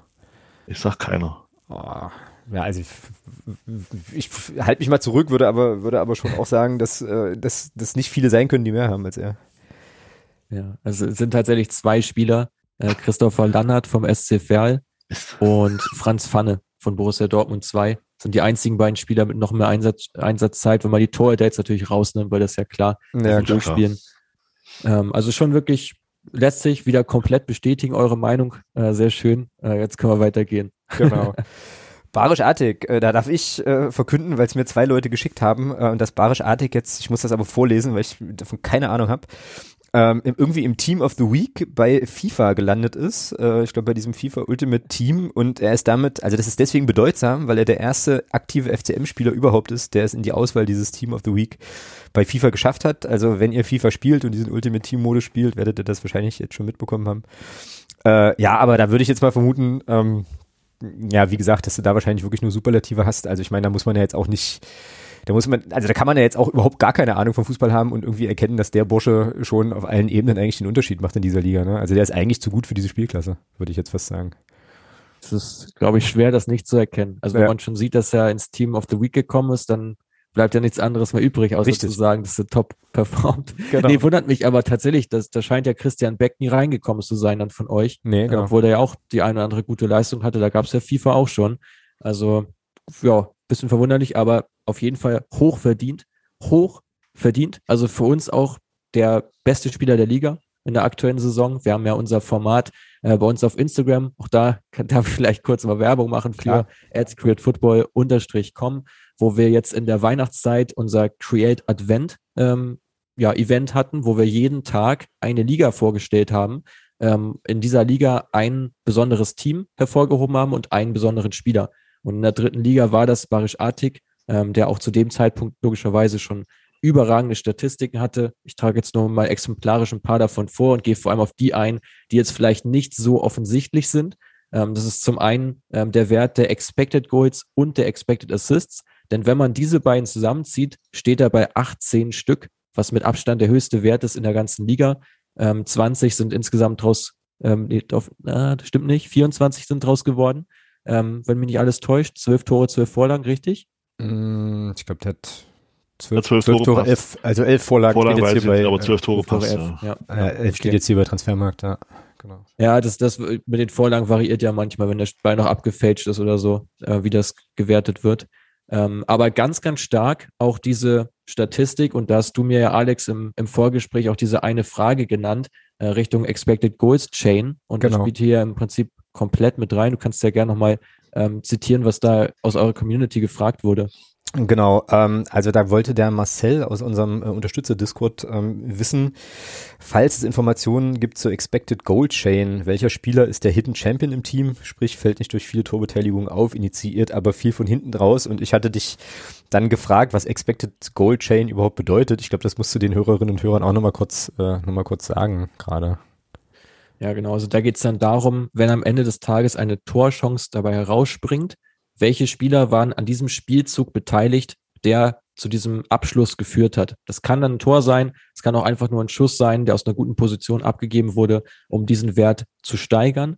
Ähm, und hier ist es dann vor allem interessant, ähm, da nicht nur auf den Expected Goals Chain zu schauen, sondern es gibt noch einen weiteren Wert, der bezieht sich auf den äh, Expected Goals Build-Up. Das heißt, hier wird der derjenige, der den Schuss abgibt, wird rausgerechnet und der die direkte Vorlage gibt auch, sodass es wirklich ausschließlich um die, die Kombination, um die Passstaffette geht. Mhm. Ähm, ganz, ganz interessanter Wert haben wir leider nicht flächendeckend verfügbar, da muss ich äh, leider enttäuschen, aber es gibt ja die Statistik der Second Assists und die sind hier auch schon ziemlich interessant, gerade im Fall vom FC Magdeburg. Ähm, ich gebe hier gerne mal eine kurze Referenz, indem ich mal anschaue, ähm, wie viele ähm, wie viele Second Assists hat der beste Spieler in der vergangenen abgelaufenen kompletten Saison in den Top 5 Ligen gespielt. Und das waren sieben von mhm. Bruno Fernandes vom Manchester United. Also wir halten mal die Zahl im Kopf, sieben. Mhm. Barisch Artig steht in dieser Saison, wo ja noch nicht alle Spiele absolviert worden sind, bei sechs. Okay. Also es ist wirklich ein unglaublich hoher Wert für einen Spieler, der ja auch selber äh, viele Tore und viele Vorlagen dazu beigesteuert hat. Also selbst wenn er nicht derjenige war, der die der das Tor geschossen hat oder die Vorlage gegeben hat, dann war er sechsmal derjenige, der halt den vorletzten Pass gespielt hat. Mhm. Und das unterstreicht halt noch einmal mehr diese Bedeutung von Barisch Artig für das ganze Offensivspiel. Ja, 43 Chancen hat er gehabt, 28 Prozent davon äh, verwertet. Ähm, dazu noch 55 Chancen herausgespielt, also kreiert, mit Abstand die meisten der ganzen Liga. Und ja, man könnte diese Statistik jetzt hier wirklich so weiterführen. Ähm, das ist wirklich, ja, wirklich atemberaubend, was der Junge in dieser Saison auf dem Platz zaubert. Mm, ja, und wir können echt froh sein und dankbar und glücklich, dass wir ihn, äh, dass wir ihn auch äh, nach wie vor nach der Transferperiode jetzt noch äh, haben, obwohl ich da jetzt auch ehrlich gesagt nicht wirklich dran gezweifelt habe oder so. Äh, aber ja, unterstreicht halt sozusagen alles ähm, um Welten besser als als der ganze als der ganze Rest, absolut klar. Ähm, da würde ich jetzt vielleicht ganz gerne noch mal eine zweite Frage von Marcel einstreuen, ähm, eigentlich eher eine These. Ähm, er hat nämlich die These, wir haben zwar das stärkste Kollektiv, äh, ohne aber abgesehen von Artig die überragenden Einzelspieler zu haben. Eher ja oder eher nein? Ja, ganz klares Ja. Mhm. Äh, ganz klares Ja. Also es ist wirklich ähm, ja eine ne, ne kollektive Teamleistung, was ja aber auch grundsätzlich gar nicht schlecht ist, weil man sieht es ja immer häufiger, dass gerade die Mannschaften, die über viele starke Individualisten verfügen, einfach gar nicht mal unbedingt die Resultate einfahren dass da vor allem darauf ankommt, dann trotzdem guten Teamspirit zu entwickeln, wo sich jeder unterordnet. Und wenn du dann diesen einen oder zwei Stars im Team hast, wenn du so möchtest, ähm, dann kann das schon ganz gut funktionieren. Und genauso ist es jetzt beim FC Magdeburg gerade der Fall. Also es gibt natürlich trotzdem Punkte, wo Spieler auch überragend sind. Und ich habe diese, diese Passstärke eben schon angesprochen, was ja aber vor allem am Trainer liegt. Also mhm. für mich so der zweite Star ähm, im, im Team ist vor allem der Trainer, ähm, weil da eben eine ganz, ganz klare Philosophie da ist ähm, mit, mit wirklich herausragenden Stärken in, in vielen Punkten, äh, die relevant sind und die Schwächen, die jetzt beim FC Magdeburg sind, die habe ich jetzt vorhin sogar unterschlagen. Es, äh, da geht es vor allem um die Flanken, ums Kopfballspiel und die Lufthoheit. Die sind halt auch für das Spiel von Christian Titz nicht relevant. Genau. Also es sind genau. eigentlich keine Schwächen, sondern es sind ganz bewusst ähm, Phasen im Spiel oder, oder Stilelemente, die einfach gar nicht ähm, zum, zum Fokus zählen. Insofern ist es hier wirklich ja eine ganz klare Strategie, die verfolgt wird. Äh, und hier ist ja Artig der überragende Star ähm, mit ja unglaublichen Statistiken, ähm, die ihn da wahnsinnig interessant machen. Darüber hinaus eben Andi Müller im Mittelfeld, den ich schon angesprochen habe, äh, für mich so der, der zweite, den man eben auf jeden Fall halten sollte. Und der Rest der Mannschaft denke ich auch, dass man eine gute Chance hat, äh, den Kern auch ähm, beisammen zu halten äh, und dieses Kollektiv ähm, dann ja weiter sozusagen zu fördern und halt punktuell dann zu ergänzen. Also es sind gar nicht so die schlechtesten Voraussetzungen, da jetzt nicht vier, fünf Starspieler zu haben, die dann halt weg sind. So geschehen übrigens vor der letzten Saison bei Kräuter Fürth, die ja auch überraschend oder überraschenderweise den Aufstieg geschafft haben, mhm. dann verlierst du deine Leistungsträger und hast dann halt ein Riesenproblem, eine mhm. Spielklasse höher dann erstmal an Spieler ranzukommen, äh, weil dadurch jetzt auch wenig Ablöse generiert wurde äh, bei den Fürtern. Ähm, und ich glaube, dass da schon der organischere Weg ist, äh, wirklich mit einer Mannschaft zu gehen, die in sich geschlossen ist. Ähm, ja, also es ist gar nicht mal unbedingt jetzt was Negatives. Mhm. Ich frage mich da natürlich dann immer sofort auch, äh, also wenn ich dich jetzt richtig verstehe, gibt sozusagen, ich mache das jetzt mal wieder sehr, sehr platt, ja, gibt es halt eine Dimension in unserem Spiel eigentlich nicht und das sind sozusagen hohe Flanken, also Flanken und Kopfbälle so, weil wir die einfach nicht, also weil sozusagen das Spielsystem darauf nicht, nicht, nicht, äh, nicht ausgelegt ist. Die Frage ist dann natürlich auch, macht das nicht auch ausrechenbarer, ne? Und äh, dann gucke ich auf die Tabelle und stelle fest, ja, wahrscheinlich schon, aber wir sind trotzdem besser. So, also ähm, ja, was heißt das eigentlich? Also die Frage, die ich, die ich da habe, ist, was heißt das eigentlich für ähm, ja, also für den, für den Gegner ähm, gibt es da irgendwelche Sachen, die man uns wegnehmen kann, die es uns dann sehr, sehr, sehr schwer machen? Ähm, oder ähm, ja, regeln wir das in, im Prinzip in dieser Saison einfach alles über übers Kollektiv und den, den einen oder anderen Einzelspieler? Ja, ich glaube, der Vorteil ist, dass man sich nicht komplett von diesem Brecher verabschiedet hat, weil man hat ja immer noch mit Kai Brünker einen Kader, ähm, der auch ganz klar als Zielspieler agiert, was genau. man auch wieder gleich bei den Stürmern äh, sieht, wenn man da durch die äh, so sich anschaut, wie viele lange Pässe hat er bekommen. Das sind dann doch wieder relativ viele, ähm, gerade auch im Vergleich zu Schuler. Also man hat schon noch dieses Element drin, dass wenn es eben spitz auf Knopf kommt und jetzt muss eben die Brechstange her, dann hat man die Möglichkeit, äh, da sich halt ein bisschen den Gegebenheiten anzupassen, weil natürlich gegen einen Gegner, der jetzt wahnsinnig tief steht, hast du jetzt auch nicht mehr die Möglichkeit, dadurch durch ähm, tief, äh, tiefe Pässe wie die von Artik halt durchzukombinieren. Das geht dann einfach nicht mehr. Ähm, insofern, ja, ist, glaube ich, dieses Element schon durchaus da und ich halte es aber eher für eine Stärke als für diese, als äh, ausrechenbar, mhm. ähm, dass das so agiert wird. Weil du siehst ja bei ganz vielen Teams, wo es eben nicht diesen klaren Stil gibt, äh, da wird es dann einfach äh, im Grunde genommen schwierig oder genauso auch bei Teams, äh, die halt einen sehr starken Zentrumsfokus haben. Ähm, die jetzt halt gefühlt alles durchs Zentrum spielen, gar keine Breite im Spiel, das macht es dir eher schwer, als jetzt unbedingt so diesen Fokus zu legen, Passspiel, wir wollen das Spiel machen, weil du bist ja immer die aktivere Mannschaft. Also ich mhm. glaube, es ist eher dann problematisch, wenn du passiv bist, so wie Atletico jetzt zum Beispiel, und dann hast du auf einmal einen Gegner, der lässt dir komplett das Spielfeld ähm, und zieht sich komplett zurück, weil dann hast du ein Problem und musst auf einmal Lösung finden. Wenn du aber selber gewohnt bist, den Ball zu haben, dann musst du eigentlich eher schauen, okay, was passiert, wenn ich den Ball nicht so viel habe, was kann ich dann machen? Und da ist einfach dieses Pressing so gut in der aktuellen Saison, ähm, dass du halt dann ja dich vor allem über Ballgewinne definierst, früh den Ball zurückeroberst und dann schon wieder selber umschalten kannst. Mhm. Ja, ja, klingt auf jeden Fall, ja, klingt, klingt plausibel. Ähm, und, äh, und verständlich. Und naja, die äh, Kaderzusammenstellung ist ja schon auch genau darauf letzten Endes ausgerichtet, weil du hast ja vorhin auch gerade gesagt, äh, zweiter Star der ganzen Geschichte ist halt der Trainer, der auf eine bestimmte Art und Weise spielen lässt, aber das funktioniert natürlich auch nur, wenn du äh, Spieler hast, mit denen das dann eben entsprechend auch funktioniert. Ja, also das ist ja auch so ein bisschen so eine Synergie. Und wenn die das, was er will, äh, so umsetzen, naja, wie sie es eben aktuell tun, dann äh, sieht das auch einfach sehr, sehr gut aus und zeitigt ja auch die entsprechenden Erfolge. Also haut hin. Genau. Jetzt sind wir schon Definitiv. So, jetzt sind wir schon so ein bisschen in die äh, in die Offensive gerutscht. Die Frage wäre jetzt, haben wir im Mittelfeld noch äh, noch Sachen, die sich lohnen, noch anzusprechen? Julian Riegmann zum Beispiel hätte ich noch mal gesagt. Aber ähm, ja, mach, mach du mal zuerst. Ja, ja, zu Riegmann kann ich gleich auch gerne noch was sagen. Ich würde gerne noch eine Sache ähm, zu Artix sagen, die ich ja. sehr überraschend fand. Äh, und zwar ist es so, dass mehr als 20 Spieler äh, in der Liga haben mehr Ballaktionen im Strafraum als Artig. Fand ich jetzt in der Vorbereitung auf diese Folge doch ziemlich überraschend, mhm. im Anbetracht dessen, dass er ja doch viele Tore schießt, viele Vorlagen liefert, auch immer wieder über Dribblings erfolgreich wird und so weiter und so fort. Das sind zwar auch über vier, was aber im Anbetracht seiner Torquote dann doch eher wenig ist. So, und das unterstreicht eigentlich diese Spielintelligenz auch von Artig, dass er sich eigentlich relativ wenig im Strafraum aufhält. Und wenn er dort angespielt wird, dann wird's halt wirklich brandgefährlich. Ja, mhm. also dann ist es wirklich eine Position, wo er sieht, okay, jetzt ist hier der Freiraum da. Wenn ich jetzt den Ball bekomme, dann entweder ein Kontakt, ein Kontakt und schießen oder ein Kontakt und passen. Ähm, und das ist, glaube ich, ja, die enorme Qualität, die ihn so schwer greifbar macht äh, für seine Gegenspieler weil diese Ausrechenbarkeit, die du ja eben schon ähm, so mal nachgefragt hast, die besteht ja vor allem darin, dass du artig eben ausschalten könntest.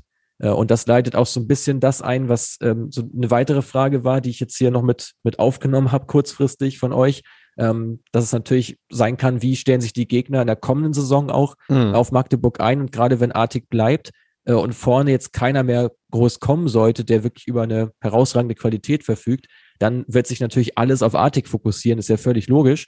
Das werden die anderen Teams schon auch gemerkt haben, dass man Artig verteidigen sollte. Und sobald halt die Räume für Artig eng werden, dann glaube ich, ist man nicht variabel genug aufgestellt mhm. äh, in der Offensive, um dort ähm, ja auch auf, auf anderem Wege, sage ich mal, Chancen zu kreieren, ähm, wenn eben Artig mal komplett ausgeschaltet wird. Mhm. Ja, oder ausfällt, ja. Ähm, kann ja auch mal passieren. Ähm, da hatte man ja möglicherweise den Kollegen Ito ein bisschen im Blick. Äh, also das war sozusagen, als der verpflichtet worden ist, ist ja ist jetzt geliehen. Äh, gerüchteweise wird er auch, könnte er auch noch länger bleiben. Ähm, war ja relativ schnell so der Otto, naja, ist das nicht eigentlich die Artig-Position und äh, holt man sich da, äh, ja, holt man sich da sozusagen ein Backup oder eine Ergänzung oder was zu der, zu der Position. Womit wir im Prinzip dann auch in der Offensive angekommen wären ähm, und vielleicht gleich mal bei dem Neuzugang bei Ito, ähm, unserem japanischen kleinen Wirbelwind äh, bleiben. Kannst du zu ihm was sagen? Gibt es genügend Daten, auch aus seiner Zeit in Belgien oder so?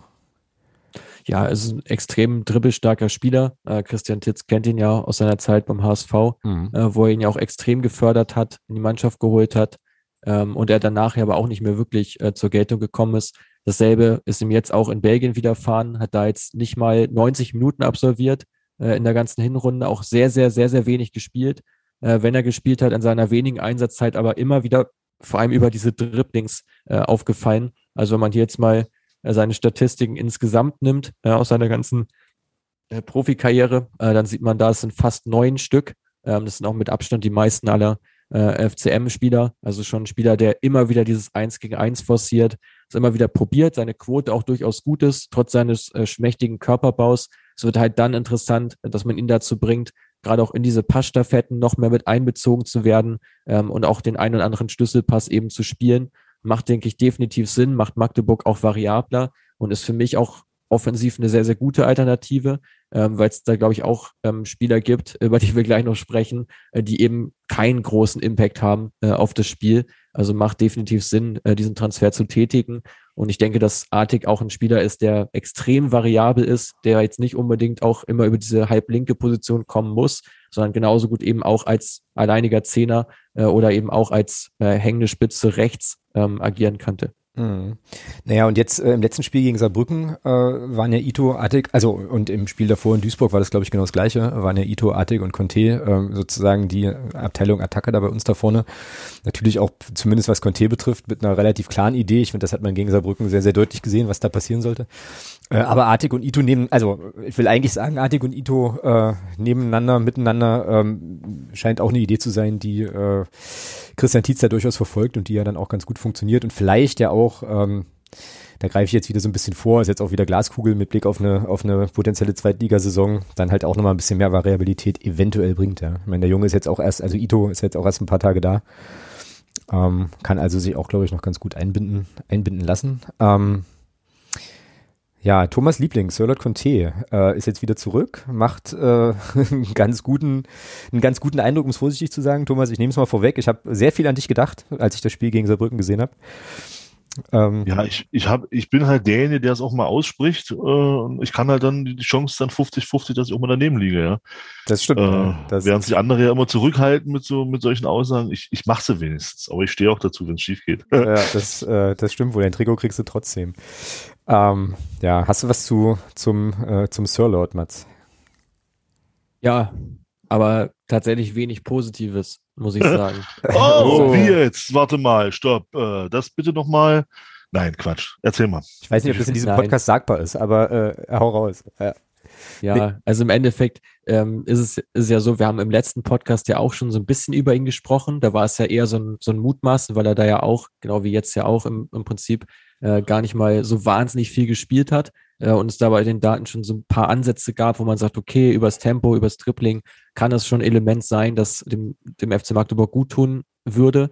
Dadurch, dass man jetzt natürlich die Spielweise auch massivst verändert hat und jetzt eher weniger über diese reinen Flügelläufe kommt, sondern eben vor allem übers Passspiel, übers Kombination, Kombinationsspiel, über Kreativität, ähm, ist es so, dass ihm das natürlich nicht unbedingt entgegenkommt. Äh, und auch gerade seine Dribblings sind da massivst zurückgegangen, sind nur noch 2,2 in seiner wenigen Einsatzzeit, die er jetzt hatte.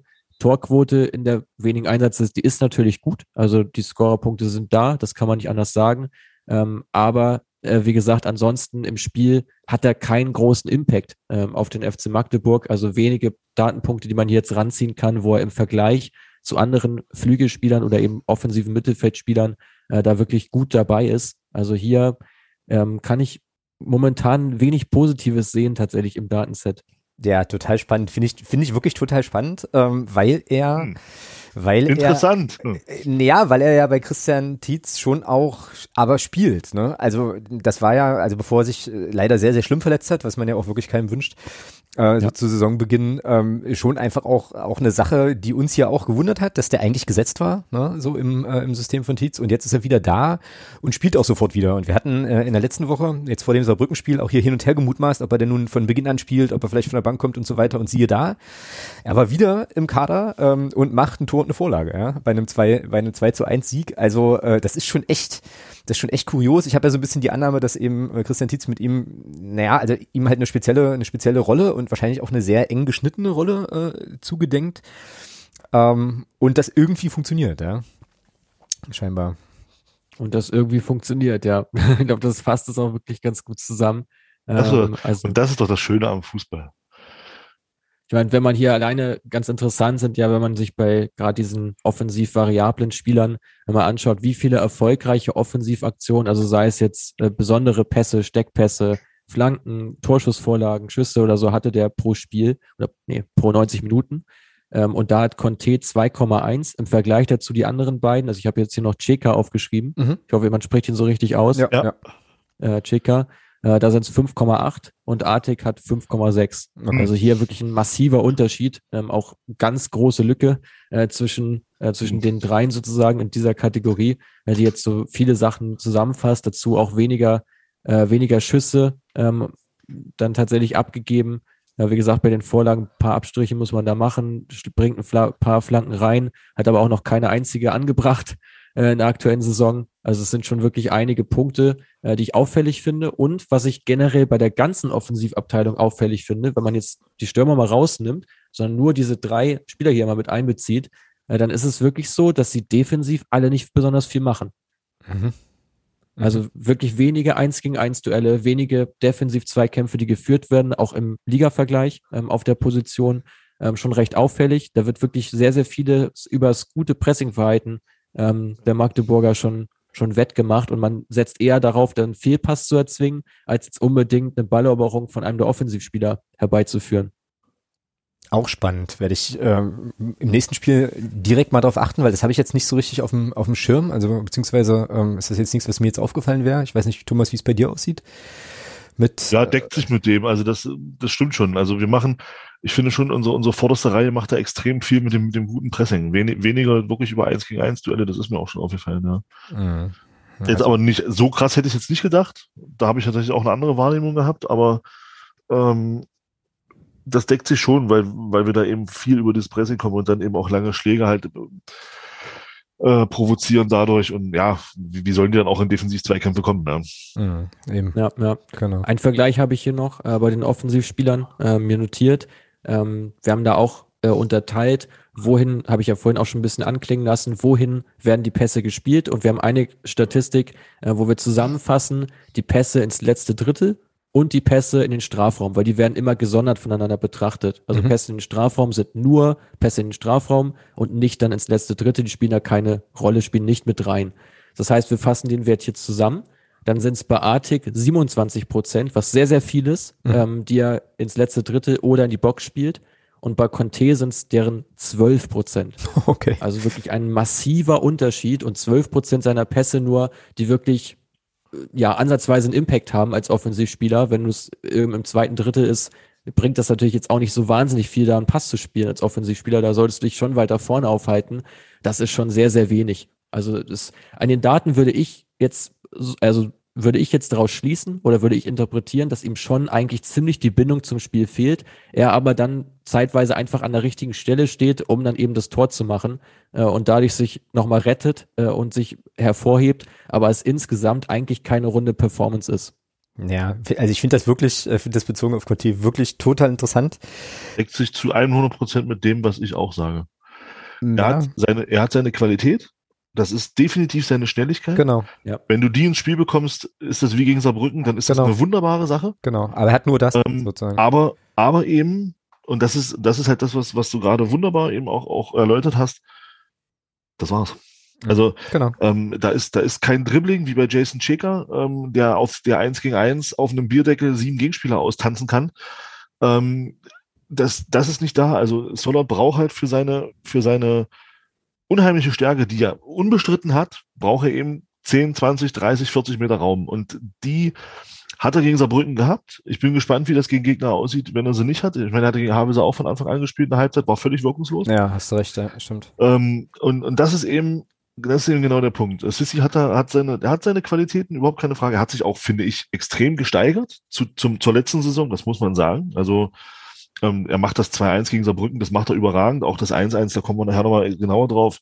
Das ist super vorbereitet. Also da kann man nichts sagen, aber es ist eben genau das, was du angesprochen hast.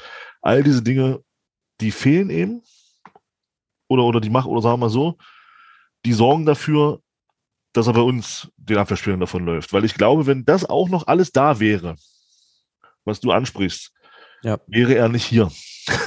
Dann würde er nicht, dann würde er nicht in der dritten Liga spielen. Das ist, glaube ich, Fakt. Und aber das ist eben, wenn er, wenn er, ich sag mal, der ist jetzt, wie alt ist Sissi, 25? Hm. Ähm, da kann er äh, auf der einen oder anderen Strecke, was er da, was, kann er sicherlich noch was kommen. Also was man definitiv sagen muss, was, was wirklich besser geworden ist, ist sein Torabschluss. Ich weiß nicht, ob man das, ob man das an Zahlen messen kann. Ähm, das finde ich schon, dass sich da verbessert hat. Also ich finde, er macht das beim 2-1 überragend, stoppt nochmal ab, verzögert nochmal, guckt, was macht der Torwart und schiebt den dann ganz überlegt in die lange Ecke. Das war, war wirklich gut. Ähm, das ist schon eine Qualität, die er hat im Vergleich zur letzten Saison, weil da hätte er den noch, äh, glaube ich, ja, hätte er den Verteidiger angeschossen, der dann noch, der dann noch nebenher lief. Ähm, von daher hat er sich schon verbessert. Aber eben genau das, was du sagst, für unser Spiel was wir inzwischen spielen, dieses hohe Ballbesitzlastige, dann äh, da finde ich, ist er eben wirklich auch nur, nur in Anführungsstrichen, ja, so eine ganz spezielle Rolle braucht er da. Genau. genau. genau. Also ist halt, ist halt nicht wie Cheka, den stellst du rein und da weißt du genau, okay, der kann dir eben diese einzige Einsituation, die du brauchst, um hinter die letzte Kette zu kommen, die kann dir ein Cheka eben auflösen. Das kann ein Sissi Conte eben nicht. Mhm. Deckt sich zu 100 Prozent auch wieder mit dem, was ich hier in den Daten stehen habe. Also neun Schüsse von Conte, sechs davon aufs Tor. Ähm, wirklich eine exzellente Quote. Auch wenn es, wie gesagt, jetzt nicht die höchste Menge ist, weil er eben noch nicht so viel gespielt hat.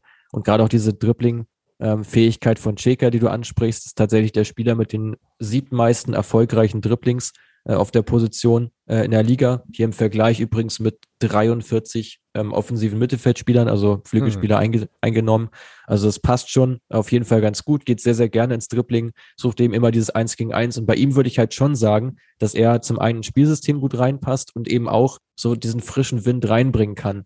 Äh, und ich glaube, das wird auch ein ganz, ganz e-, elementarer Faktor werden in der kommenden Saison, dass du vor allem von der Bank nochmal nachlegen kannst, weil das ist momentan schon äh, sehr, sehr, ja, ein fester Stamm äh, eigentlich an Spielern, die ja. zu vielen Einsätzen kommen äh, und halt so ein, zwei, die nochmal äh, so einen Impact bringen können, wie so ein Brünker, der häufig eingewechselt wird, äh, oder eben auch jetzt ein Cheka, äh, den du von der Bank vielleicht mal bringen kannst, dadurch, dass du jetzt auch mit Ito nochmal eine weitere Alternative hast. Also da würde ich komplett mitgehen, aber lass dich mal halt nur einen schwerer verletzen, dann bist du natürlich schon genau. Äh, sehr dünn auf, äh, aufgestellt. Genau. Ich muss jetzt hier ein bisschen äh, parallel auch mal mit auf die Zeit schauen. Ähm, deswegen lasst uns vielleicht noch mal ähm, ein bisschen was, äh, ein bisschen auf Luca Schuler gucken. Äh, zweiterfolgreichster, zweiterfolgreichster Stürmer, auch Neuzugang, der ähm, ja zumindest jetzt was die was die Tore angeht wirklich sehr sehr gut aussieht. Leider aktuell äh, im Moment ja verletzt und ähm, ja, was gibt's zu Luca Schuler zu sagen? Ja, insgesamt ähm, ganz, ganz interessanter Spieler, auch ein sehr, sehr guter Transfer, äh, der da getätigt wurde. Ähm, hat eine wirklich hervorragende Schussgenauigkeit von 57 Prozent. Ähm, diese ist jetzt, äh, liebe Zuhörer, nicht falsch verstehen, die ist, ja, die ist niedriger als die von Conte, äh, aber ist natürlich auch in viel, viel mehr Spielen äh, resultierend. Also da ist eine viel größere Datenmenge dahinter äh, und 57 Prozent sind schon wirklich ein guter Wert. Also alles, was über die Hälfte ist, bei Angreifern wirklich gut. Da liegt auch so ein Haaland beispielsweise. Ganz kurz, ja. Schussgenauigkeit, was ist damit gemeint? Aufs Tor, dann Bälle aufs, aufs Tor. Tor. Ja, genau, okay. aufs Tor, aufs Tor. Äh, es gibt auch den Schlüssel, wo man, wo man sagen kann, die, die Goal-Conversion sozusagen, also wie viele Schüsse braucht der Spieler, um ein Tor zu erzielen. Ähm, in der Statistik, die ist jetzt aber gar nicht so herausragend, die ist eher durchschnittlich, aber die gibt's auch, ähm, nennt sich aber dann eben Goal-Conversion und nicht, nicht Schussgenauigkeit. Ähm, ja, aber generell Chancenverwertung, äh, wenn wir die nochmal mit reinnehmen, liegt bei 30 Prozent bei Schuler, also ein absolut solider Wert. Ähm, gerade bei der Vielzahl an Chancen, die er auch hatte, mit 44 Stück, äh, hat er da seine Chancen auch gut genutzt. Darüber hinaus auch einige Schlüssel, also Schlüsselpässe beigetragen. Und ähm, was ganz, ganz interessant ist, ist, dass er vor allem auch gut gegen den Ball arbeitet. Also hat er auch so einige ja.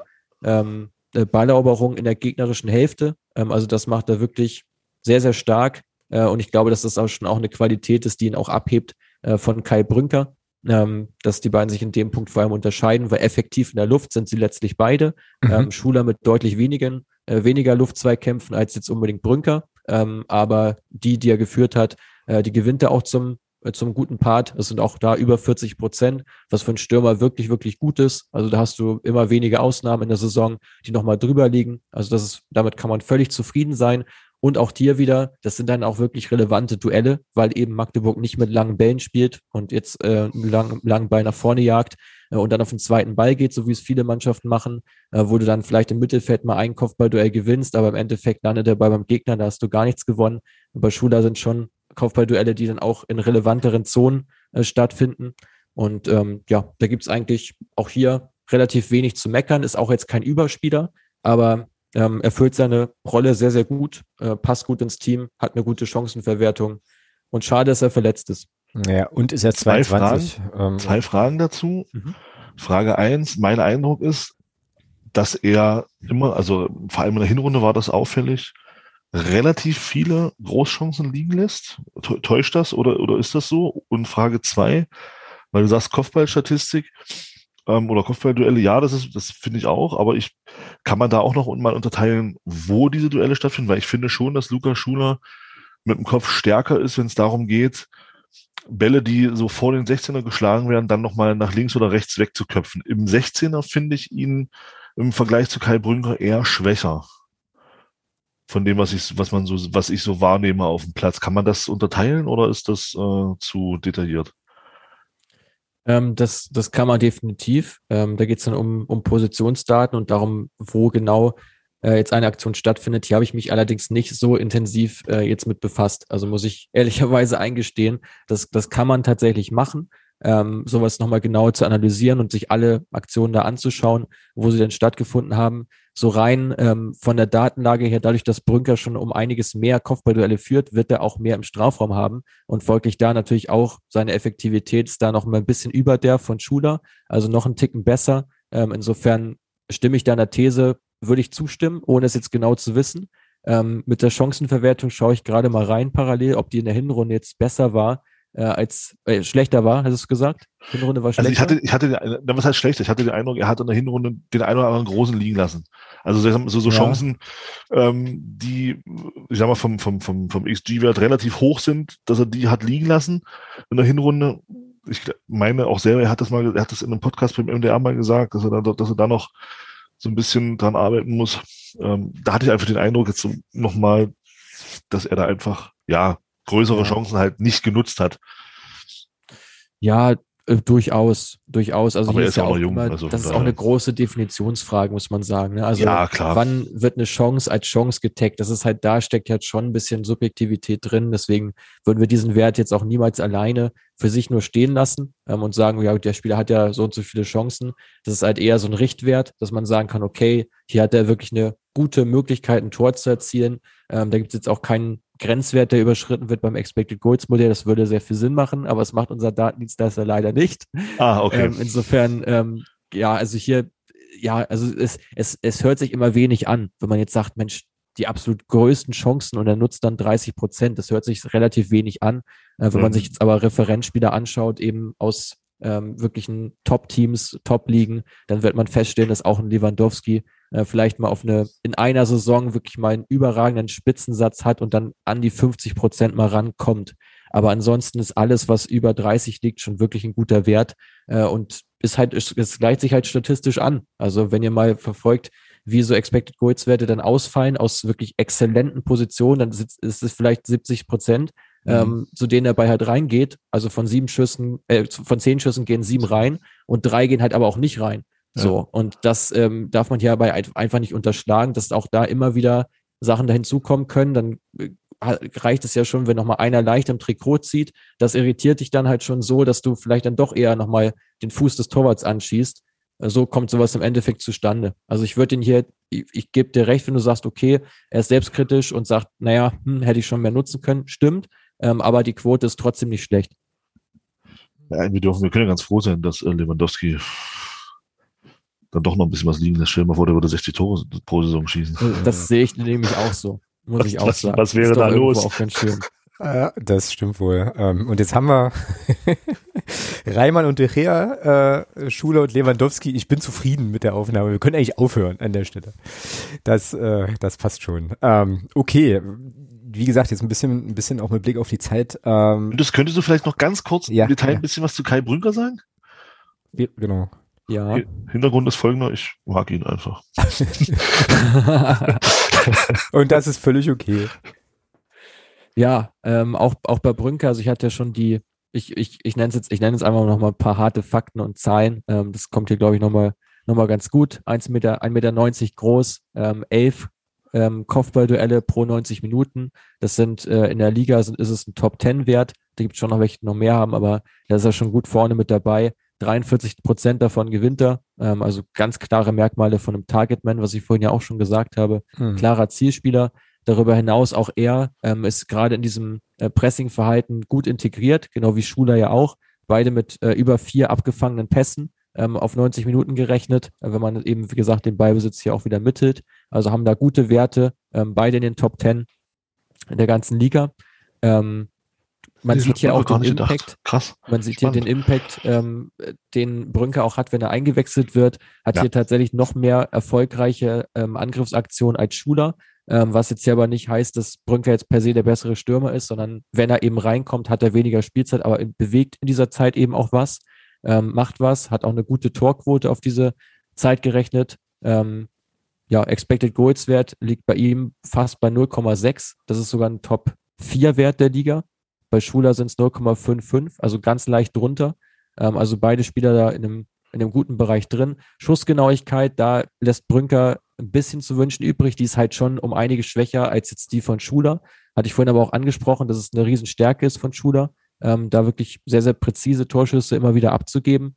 Ähm, bei den Dribblings ähm, sind jetzt beide, wer weiß Gott, nicht überragend, ähm, aber jetzt beide auch nicht am, am Tabellen- oder im Stürmervergleich, jetzt auch nicht am Ende der Liga, also beide irgendwo im Mittelfeld befindlich, beide so zwischen zwei und drei Dribblings ähm, pro Spiel, also machen da gar nicht so, äh, gar nicht mal allzu viel. Auch hier wieder auffällig, äh, dass beide eigentlich nicht diejenigen sind, die nur im Strafraum jetzt warten ähm, und, und auf Bälle lauern, haben da auch beide jetzt gar nicht mehr so die meisten ähm, Ballaktionen im Strafraum, was man ja denken würde als Stürmer vom äh, Tabellenführer, dass das jetzt der Fall ist. Beide definieren sich absolut nicht übers Tempo, schon gar nicht Brünker, da muss ich dich enttäuschen. Äh, Anfangsaktionen kommen da doch eher selten vor. 0, das ist ja pro Spiel. bekannt, ja, also das ist das, ja auch kein. Äh, hm. ist wahrscheinlich nicht, nichts Neues. Ähm, da gehört er auch klar zu den schwächeren Stürmern, wobei es auch da welche gibt, die gar keine haben.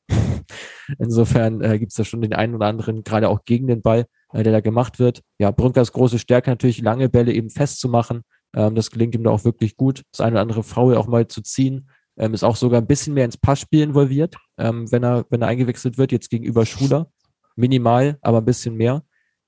Ähm, ja, und Brünkers Spiel auch immer darauf ausgelegt, eben vorwärtsgerichtet zu agieren, also gerade mal einen Kopfball zu verlängern ähm, oder auch mal, ja, äh, einen, einen Pass einfach weiterzureichen, das Spiel dann anzukurbeln äh, und die schnelleren Spieler aus dem Kader äh, dann eben in Szene zu setzen. Das ist so seine, seine Aufgabe, wenn er, wenn er kommt.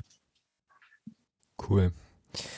Sensationell. Ähm, dann, ja, sind wir, glaube ich, würde ich sagen, äh, mit der, mit dem Ritt durch den Kader eigentlich ganz, ganz gut durch.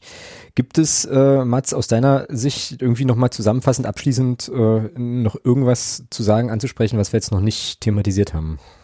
Ja, also ich, ich habe hier noch ähm, ein, zwei Sachen habe ich noch zu Schuler und seiner ähm, und seiner Schussgewohnheit, wenn wir sie mal so bezeichnen wollen. Ähm, auffällig ist, dass er gerade ähm, wenn er abschließt, äh, dann visiert er sehr häufig die linke Torhälfte an. Äh, das ist wirklich aufgefallen in den Daten. Äh, sieben von zwölf seiner Treffer hat er links erzielt. Ähm, das klingt jetzt erstmal so, naja gut, ist ja fast die Hälfte, aber die sind jetzt auch Schüsse in der Mitte mit drin, äh, die einfach nur mittig äh, eingeschlagen sind. Das waren auch zwei Stück. Wenn die noch abzieht, ähm, dann sieht man schon da den deutlichen Fokus eben auf der linken Seite. Und ganz interessant, er schießt eigentlich fast nie von außerhalb äh, des 16ers und wenn, dann ist es immer eigentlich aus dem Halbkreis heraus. Also es scheint für mich aber auch wirklich eine, könnte gut sein, dass es eine taktische Anweisung ist.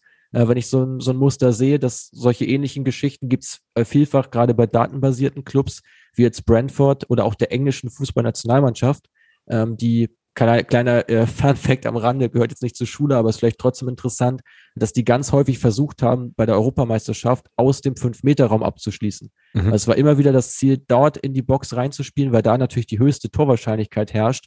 Wenn dort ein Stürmer oder irgendein Spieler an den Ball kommt und den Schuss abgeben kann, das ist fast ein sicheres Tor.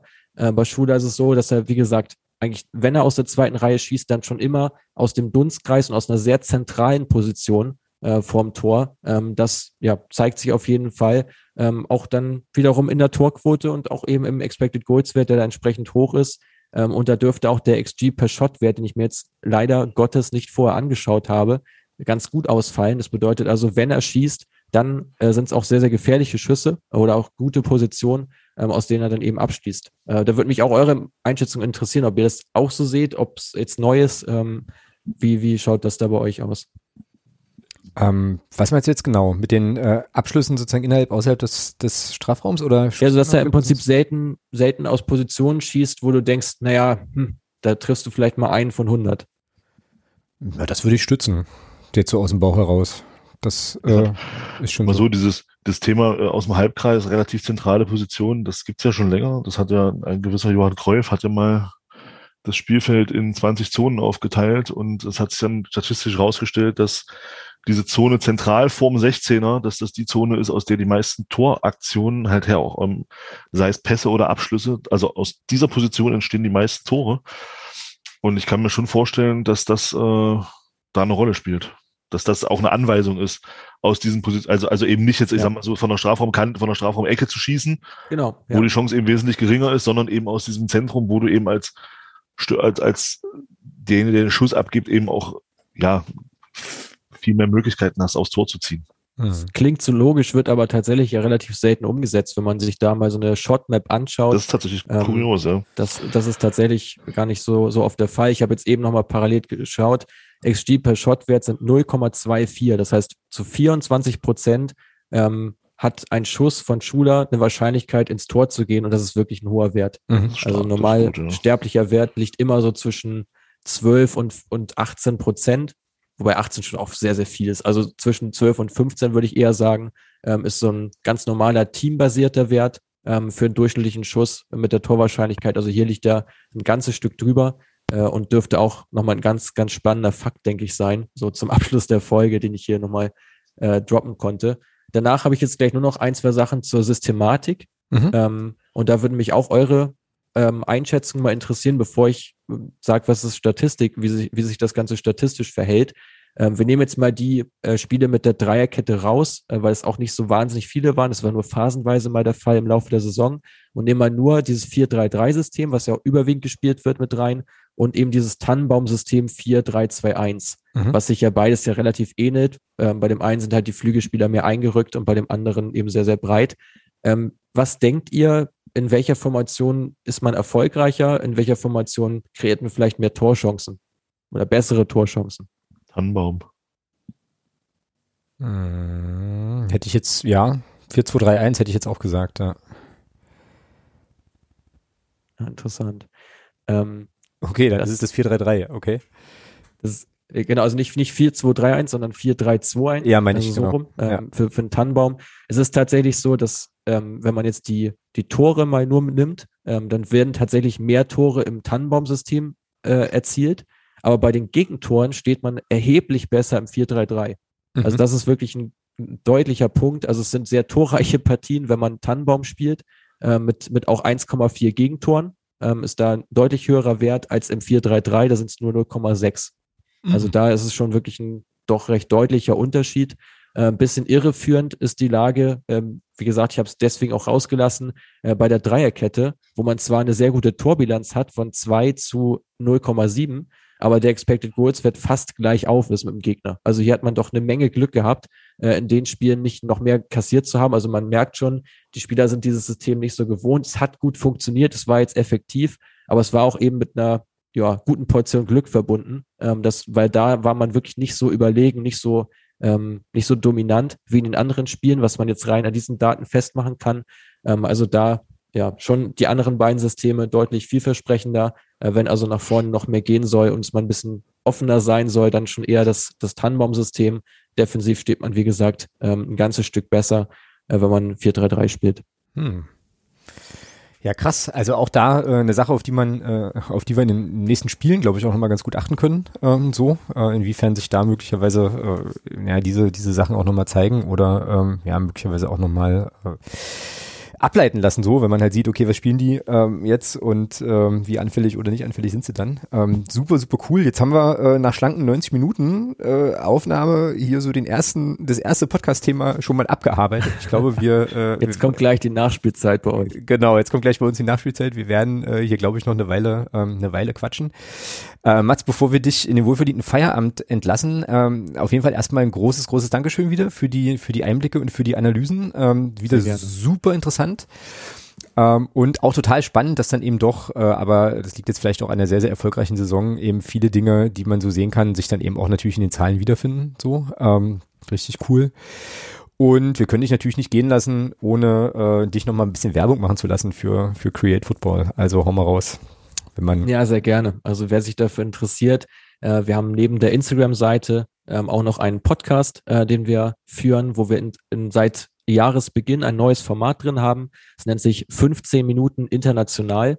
Dort sprechen wir innerhalb einer kompakten Viertelstunde ähm, über die internationalen Ligen, vor allem über die Top 5 Ligen, außer eben der Bundesliga, die rückt bei uns nicht so sehr in den Fokus und fokussieren uns darauf, ähm, ja, was ist da passiert, auf welche Spieler sollte man mal achten und welche Teams kann man sich mal ganz gut anschauen. Also da wirklich sehr, sehr kompakt, super geeignet für einen kurzen Weg zur Arbeit oder zum Bäcker, äh, um sich das mal eben zwischendurch reinzuziehen. Und ja, wer auch so analysieren möchte wie wir und äh, diese Daten mal mit einbeziehen möchte und selbst eben so eine ja, Teamanalyse wie jetzt vom FC Magdeburg mal gestalten möchte, der sollte gerne mal bei uns auf der Homepage vorbeischauen unter www.createfootball.com. Und zwar haben wir dort einen Online-Kurs kreiert, äh, der genau ja für äh, alle Leute eigentlich geeignet ist, die sich einfach für dieses Thema Datenanalyse interessieren und die dann eben auch selber tätig werden wollen und jetzt nicht nur sich berieseln lassen wollen und sagen, na gut, was macht man denn da so grob, sondern die, ja, wenn man da wirklich Bock drauf hat und wissen will, auf welchen Seiten findet man welche Informationen, wie kann man sich die zunutze machen, wie kann man Teams oder Spieler analysieren, wie kann ich meinen Lieblingsspieler auch nochmal mehr benchmarken. All dieses Wissen gibt's in über vier Stunden Lehrmaterial in diesem Kurs. Also das ist wirklich Wissen aus erster Hand, Wissen aus der Praxis von meinem Co-Founder und mir, äh, die wir jetzt in den letzten zwei Jahren äh, in dem Bereich gesammelt haben. Wie eingangs schon erwähnt, ähm, unterstützen wir mit unserem Know-how so einige Profiklubs, große Berateragenturen, sogar international und auch Medienanstalten wie eben Sky. Äh, also wenn ihr auch da von unserem Wissen partizipieren wollt, dort gerne mal reinschauen. Äh, wir freuen uns, geben euch auch immer gerne ein Feedback hinterher. Es gibt auch einen Abschlusstest, wo es immer ein Feedback gibt ähm, im Nachhinein und auch immer die Möglichkeit, mit uns nochmal in den Austausch zu treten. Genau, das soweit dazu. Vielen, vielen Dank für die Einladung, äh, Alex, äh, und auch an, an Thomas äh, für die spannenden Einblicke, äh, auch immer wieder. Äh, sehr, eine sehr große Freude äh, für mich hier dabei zu sein und ja, wünsche euch jetzt noch eine schöne Folge und eine schöne Vorbereitung aufs nächste Spiel. Ja, vielen, vielen Dank. Ähm, wie gesagt, dir einen schönen Feierabend und äh, bis äh, ganz bald und zum nächsten Mal. Ich denke, wir bleiben auf jeden Fall nochmal gut in Kontakt und äh, hören uns hier in Bälde wieder sozusagen. So machen wir es. Hau rein. Schönen Abend euch. Bis denn. Ciao. Mach's gut. Vielen Dank. So, Thomas, wir machen jetzt äh, große, große Pinkelpause, Blase leer machen und dann äh, machen wir das, was wir immer machen. oder wie, oder was? Naja. Oder kannst du noch direkt? Äh, nach Pinkelpause hätte ich jetzt nicht dagegen. Na, na denn, äh, go, sozusagen. Go. Go. Go, ich halte hier die Stellung. Hi Hund. Hi Hund, genau. Okay, zurück aus der Pinkelpause, sozusagen äh, rein in den zweiten Teil, der sich natürlich jetzt äh, mit dem Spiel gegen den ersten FC Saarbrücken beschäftigen muss. Und äh, Thomas, wir hatten ja im Nachgang äh, schon schon mal kurz telefoniert zumindest. Das ist jetzt allerdings auch schon wieder ein paar Tage her. Du hattest das große Glück und darum beneide ich dich wirklich, wirklich sehr, die Stadionperspektive ähm, eingenommen, eingenommen zu haben in dieser Partie. Und ähm, ja, da musst du uns natürlich noch mal so ein bisschen mitnehmen. Wie war's? Wie war es im Stadion gegen Saarbrücken? Hau raus. Ja, also es war schon äh, eine andere Atmosphäre als in, in, den Spielen zuvor, finde ich. Also du hast schon gemerkt, es hat ähm, mehr geknistert als sonst in den jetzt in Corona-Zeiten. Äh, es war schon schon so, dass es schon, oh, mit einer gewissen Anspannung auch. Also das hatte ich tatsächlich in den Spielen gegen, also in den Spielen vorher so nicht, muss ich sagen. Ich weiß, ich weiß gar nicht, woher das kam. Vielleicht wirklich eins gegen zwei. Vielleicht waren es auch die ganzen Vorgeschichten, die da, die da so äh, nochmal liefen. Keine Ahnung. Auf jeden Fall war es mal wieder emotional doch mal wieder ein, ein schöneres Spiel, sag ich mal. Also es war schon ganz andere Emotionen im Spiel als äh, in den Spielen zuvor, zumindest bei mir. Mm, ja, also das war bei mir jetzt am Fernseher ähnlich. Ähm, ich glaube, das liegt oder lag ganz, ganz viel eben auch an der Vorgeschichte, dann äh, auch daran, naja, ich glaube, dass Saarbrücken schon auch wusste, also wenn die, naja, nee, also wenn die noch mal so ein bisschen äh, was von unserem Vorsprung wegknabbern äh, wollen würden, ähm, dann sollten sie das Spiel halt schon auch gewinnen und so, weil äh, ansonsten, naja, sind wir ja jetzt dann doch schon relativ stark enteilt und natürlich an dem ganzen Geplänkel im Vorfeld. Ich fand das ganz amüsant, muss ich ganz ehrlich sagen, ähm, und irgendwie äh, irgendwie auch schön, dass es da mal so ein bisschen naja, auch so ein bisschen zwischen den Lagern, zwischen den, äh, zwischen den Vereinen auch mal so ein bisschen britzelte ähm, und so und dann so Sprüche kamen wie, naja, die haben ja Schiss vor uns und so Geschichten.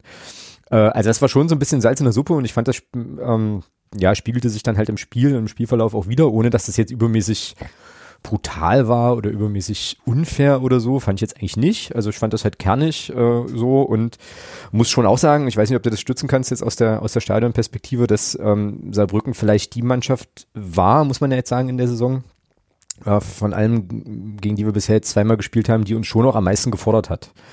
So, äh, ich, fast, ich fand fast noch ein Stückchen mehr als Osnabrück, was ja auch ein ziemlich knappes Spiel war so, aber ich fand Saarbrücken war schon, ja, äh, schon eine Hürde, die man auch erstmal nehmen musste. So. Ja, definitiv. Ne?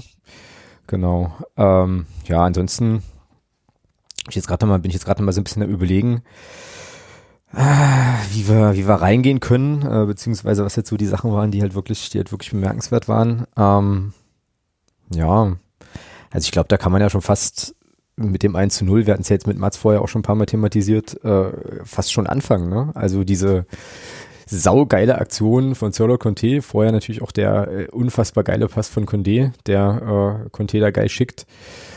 Und ich, wie gesagt, ich hatte mir das jetzt im Vorfeld, hatte ich mir das äh, noch, noch ein paar Mal angeguckt, weil ich nämlich eigentlich fand, dass Saarbrücken da, naja, das meistmögliche versucht hat, aber eben so ausgehebelt war, äh, naja, dass das Tor dann halt einfach eigentlich fallen muss. Ne? Ähm, also äh, erzähl mal so ein bisschen aus deiner Perspektive, wie du es wahrgenommen hast. War ja auch direkt auf eure Kurve oder auf den. Ja, war ja direkt, äh, war genau. direkt die Höhe, wo ich stand. Ja. Also ähm,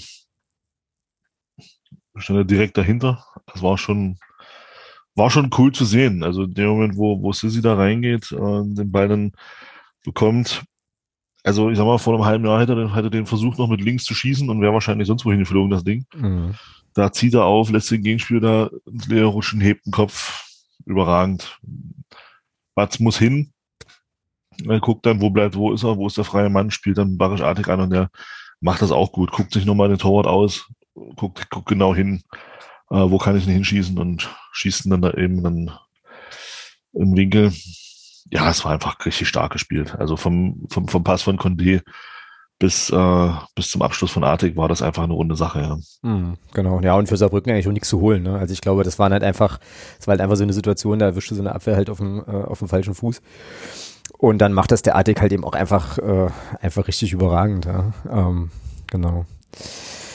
Ja, ich muss ehrlich sagen, also es ist jetzt schon ein bisschen spät, so, und das Spiel ist ja auch schon wieder ein paar Tage her, äh, dass ich jetzt tatsächlich nur so die, die Torszenen noch so im Kopf habe. Also wenn du jetzt noch ein paar andere Sachen hast, die dir irgendwie aufgefallen sind oder die, die geil waren, dann, ähm, dann hau gerne raus. Äh, gerne nachher auch nochmal in der Gesamteinschätzung so. Ansonsten wäre jetzt meine Frage an dich, wie, äh, naja, wie du das eins zu eins einschätzen würdest. Ich habe dann bei uns im, im Unterstützer-Discord direkt geschrieben, das Tor darf so eigentlich nie fallen, weil die Flanke halt lang und länger wird und ich halt auch so ein bisschen. Dürfen, dürfen nie so fallen. Ja, ich wusste das, also auch da musste ich direkt an dich denken, äh, genau wie bei allen Aktionen, die Solo Conte machte. Da hatte ich dich halt quasi schon, ähm, quasi schon im Ohr, aber was ich damit meine, ist, dass äh, ich so im ersten Moment dachte, naja, da sieht, sieht halt alles ein bisschen komisch aus so. Ähm, also vielleicht kann Burger den auch noch irgendwie klären oder, oder wie auch immer. Ähm, äh, ja, und irgendwie so ein, ja, ich weiß nicht, ob der den so wollte. Also ich glaube, der rutscht halt einfach durch. Ich glaube, der will den, der will den Stürmer im ähm, da am 5-Meter-Raum irgendwie mitnehmen und anspielen, der äh, Günther Schmidt, äh, Günther Schmidt. Und dann geht, ja, das, Ding, das, geht das Ding halt rein, ja. So. Aber, ja, aber das sind, das sind genau, das ist genau das, ähm, wie du halt auch Flanken spielen musst, wenn du, wenn du seitenverkehrt ja, äh, ja, ja. eine Flanke reinbringst. Also wenn du Frage.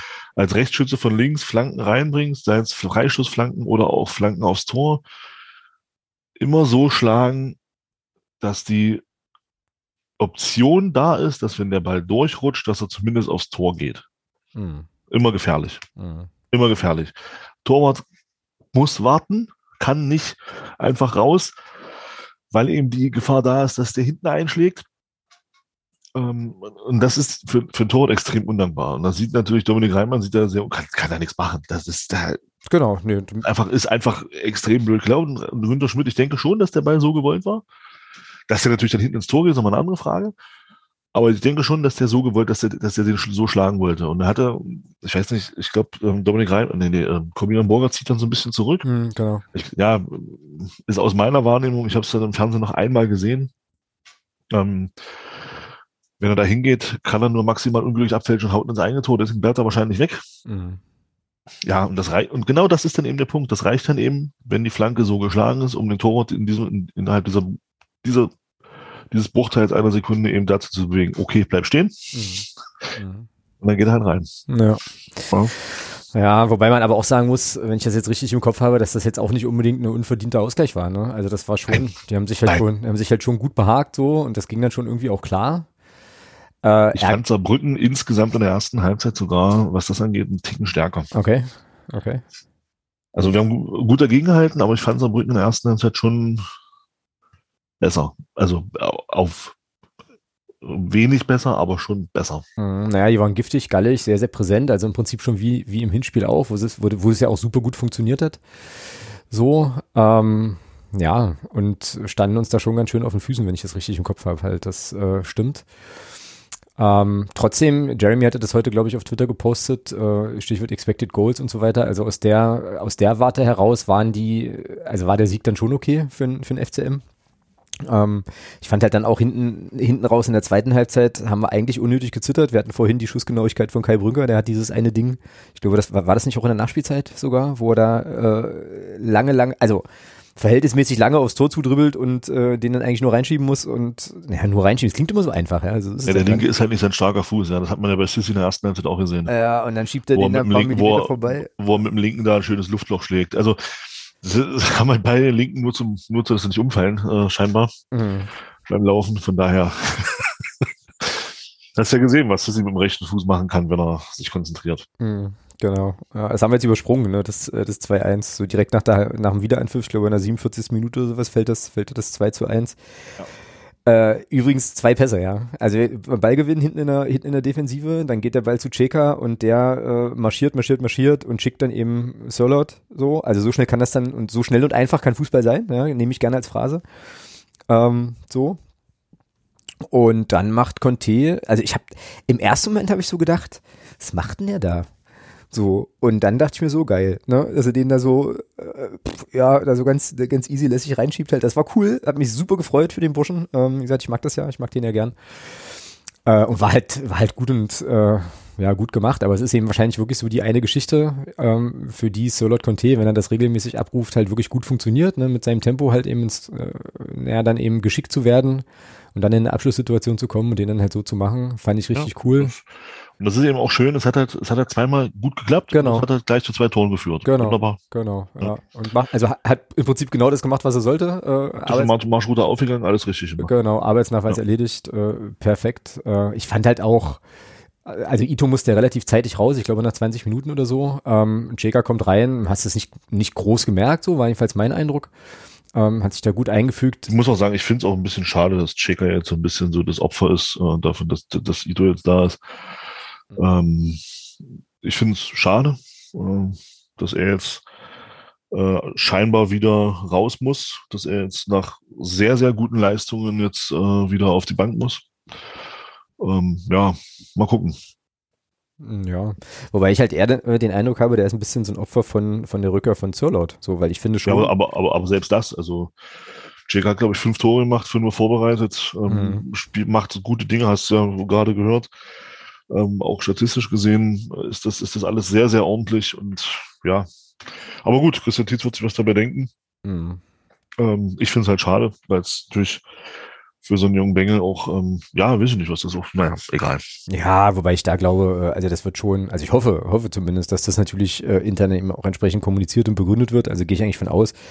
Äh, und ich glaube auch nicht, dass das so bleibt. Also ich kann mir schon vorstellen, du, also du hast es ja auch gesagt und das Argument ist ja eigentlich auch total valide, äh, Sirlot hat eben diese, diese eine Stärke, dafür braucht er aber auch eine bestimmte Umgebung, sag ich mal, um die auszuspielen. Und wenn du ihm die wegnimmst, dann, ich sage es jetzt mal hart und es klingt härter, als ich es meine, dann kannst du ihn eigentlich in der Rolle nicht mehr, nicht mehr gut, gut gebrauchen.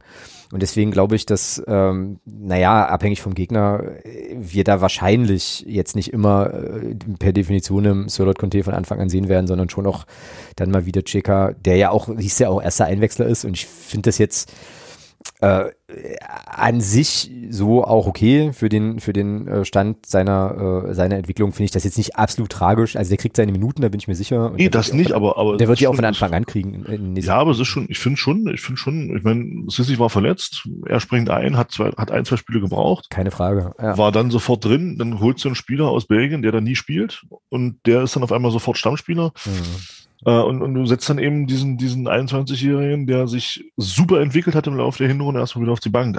Ich bin ich finde es einfach schade. Ja, ja, also gebe ich dir, klar, äh, kann ich, kann ich total gut nachvollziehen. Wie gesagt, ich glaube nicht, dass das jetzt so ein Beinbruch ist. Aber ähm, und das spricht ja auch, also spricht ja im Prinzip auch für den Kader und spricht ja an dem an der Stelle dann auch für uns. Aber äh, ja, müsste man ihn mal fragen, ne, wie es äh, wie es ihm damit eigentlich ja. geht so. Was wird er wohl sagen? Als wenn der Tabellenführer bis zu 15 Punkten Forschung würde sicher nicht sagen, er ist unzufrieden. Er wird, er, er wird, sagen, ich mache das, was von mir verlangt wird und was für die Mannschaft äh, wichtig ist. Und dann äh, steckt er dir 20 Euro zu fürs Phrasenschwein und dann äh, hast du deine Antwort. So wird das wahrscheinlich sein.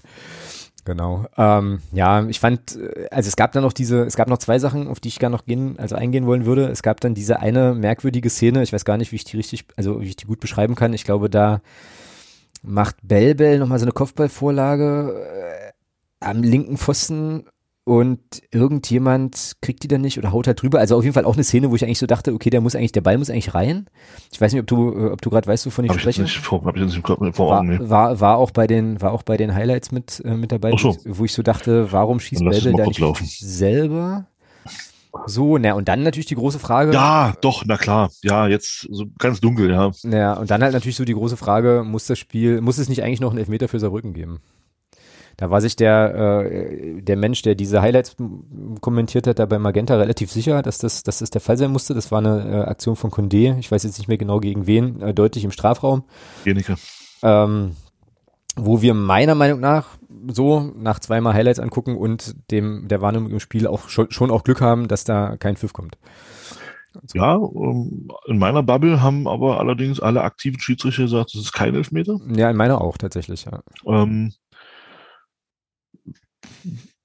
ja, nehme ich, nehme ich so erstmal mit. ja, ja, logisch. Alter.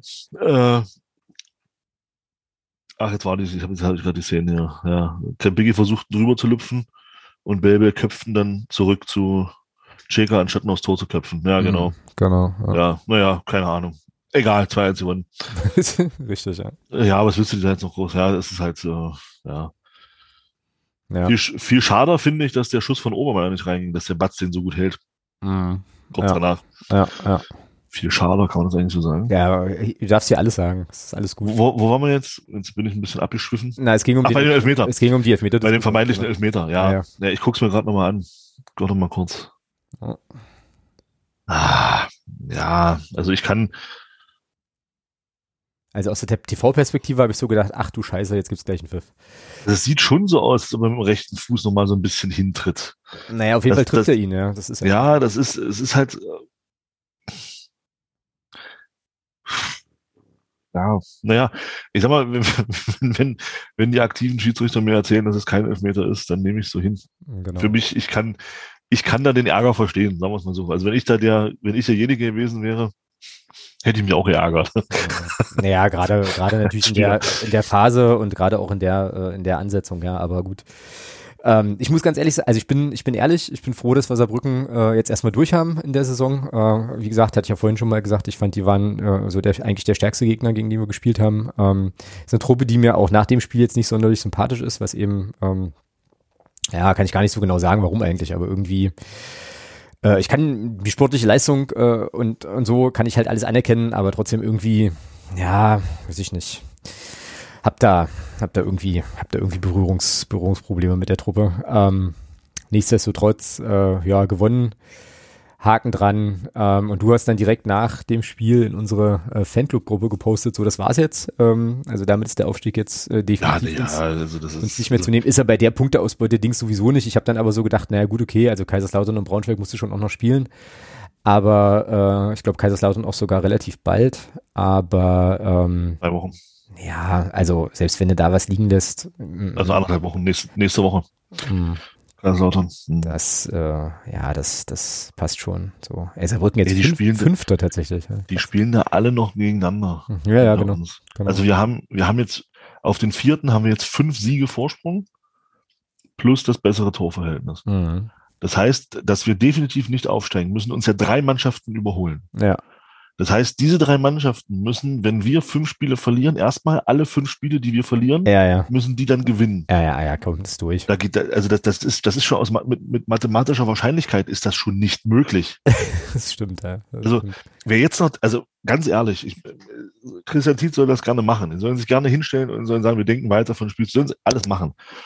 Aber wenn die nicht intern schon, schon, schon so ein bisschen durchgerechnet haben, dass das eigentlich nicht mehr, dass uns das eigentlich nicht mehr zu nehmen ist, schon mathematisch ist uns das nicht mehr zu nehmen, dann, wie gesagt, da müssen, da müssen drei Mannschaften hinter uns müssen diese fünf Spiele, die wir, die wir verlieren müssen, wir, wir sprechen da von Niederlagen, müssen die alle gewinnen. Ja. Nee. Nee. Es ist durch. Also klar ist es mathematisch noch möglich, dass man abliefert. Ja, ja, klar. Mathematisch ist es auch möglich, dass ein Elefant mit seinem Schwanz an einem Gänseblümchen eine Klippe runterhängt. Das geht auch. Theoretisch. Ja, aber nee. nein, nein. Nein, das Thema ist durch. Am Ende ist nur die Frage, mit wie vielen Punkten Vorsprung wir hochgehen. Mhm. Weil, du, weil ich auch nicht das Gefühl habe, dass die Mannschaft jetzt nachlässt. Und das ist das Entscheidende. Die lassen ja auch nicht nach. Richtig. Das hast du ja gegen, gegen Saarbrücken gesehen. Da haut man sich rein. Das ist, äh, war vielleicht auch nochmal so ein bisschen von der Gemengelage nochmal ein kleines, bisschen besonderes Spiel. Klar, das hat man, finde ich, das merkt man so ein bisschen dem Andi Müller nach dem Spiel an, in dem einen Interview, wo er dann sagt, äh, am Ende, naja, jetzt sollen sie nach Hause fahren. Da hast du schon gemerkt, da war irgendwie noch eine kleine Rechnung offen, glaube ich. Mhm. Ähm, aber ich glaube nicht, dass die Mannschaft jetzt so sehr nachlässt, dass wir jetzt hier auf drei Mannschaften 15 Punkte verlieren. Vergiss ja, es. Glaube ich auch nicht. Glaube ich auch nicht.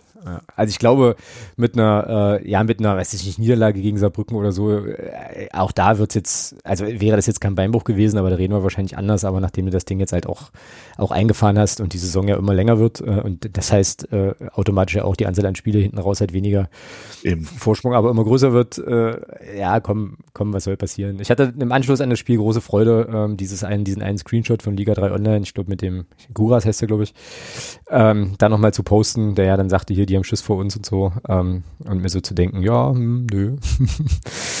ähm, ja, war schon, eine, war schon eine runde Sache. Wie gesagt, ein bisschen geprickelt. Ähm, wie gesagt. Ja, aber das ist doch, ja. wie du schon gesagt hast, das ist doch aber auch, das gehört auch dazu. Ja, genau. Und sportlich, also und sportlich halt auch nie, und sportlich halt auch nie wirklich, wirklich hart genau. drüber, so, ja. Also. Mensch, wir Fans hatten was zum Aufregen. Genau.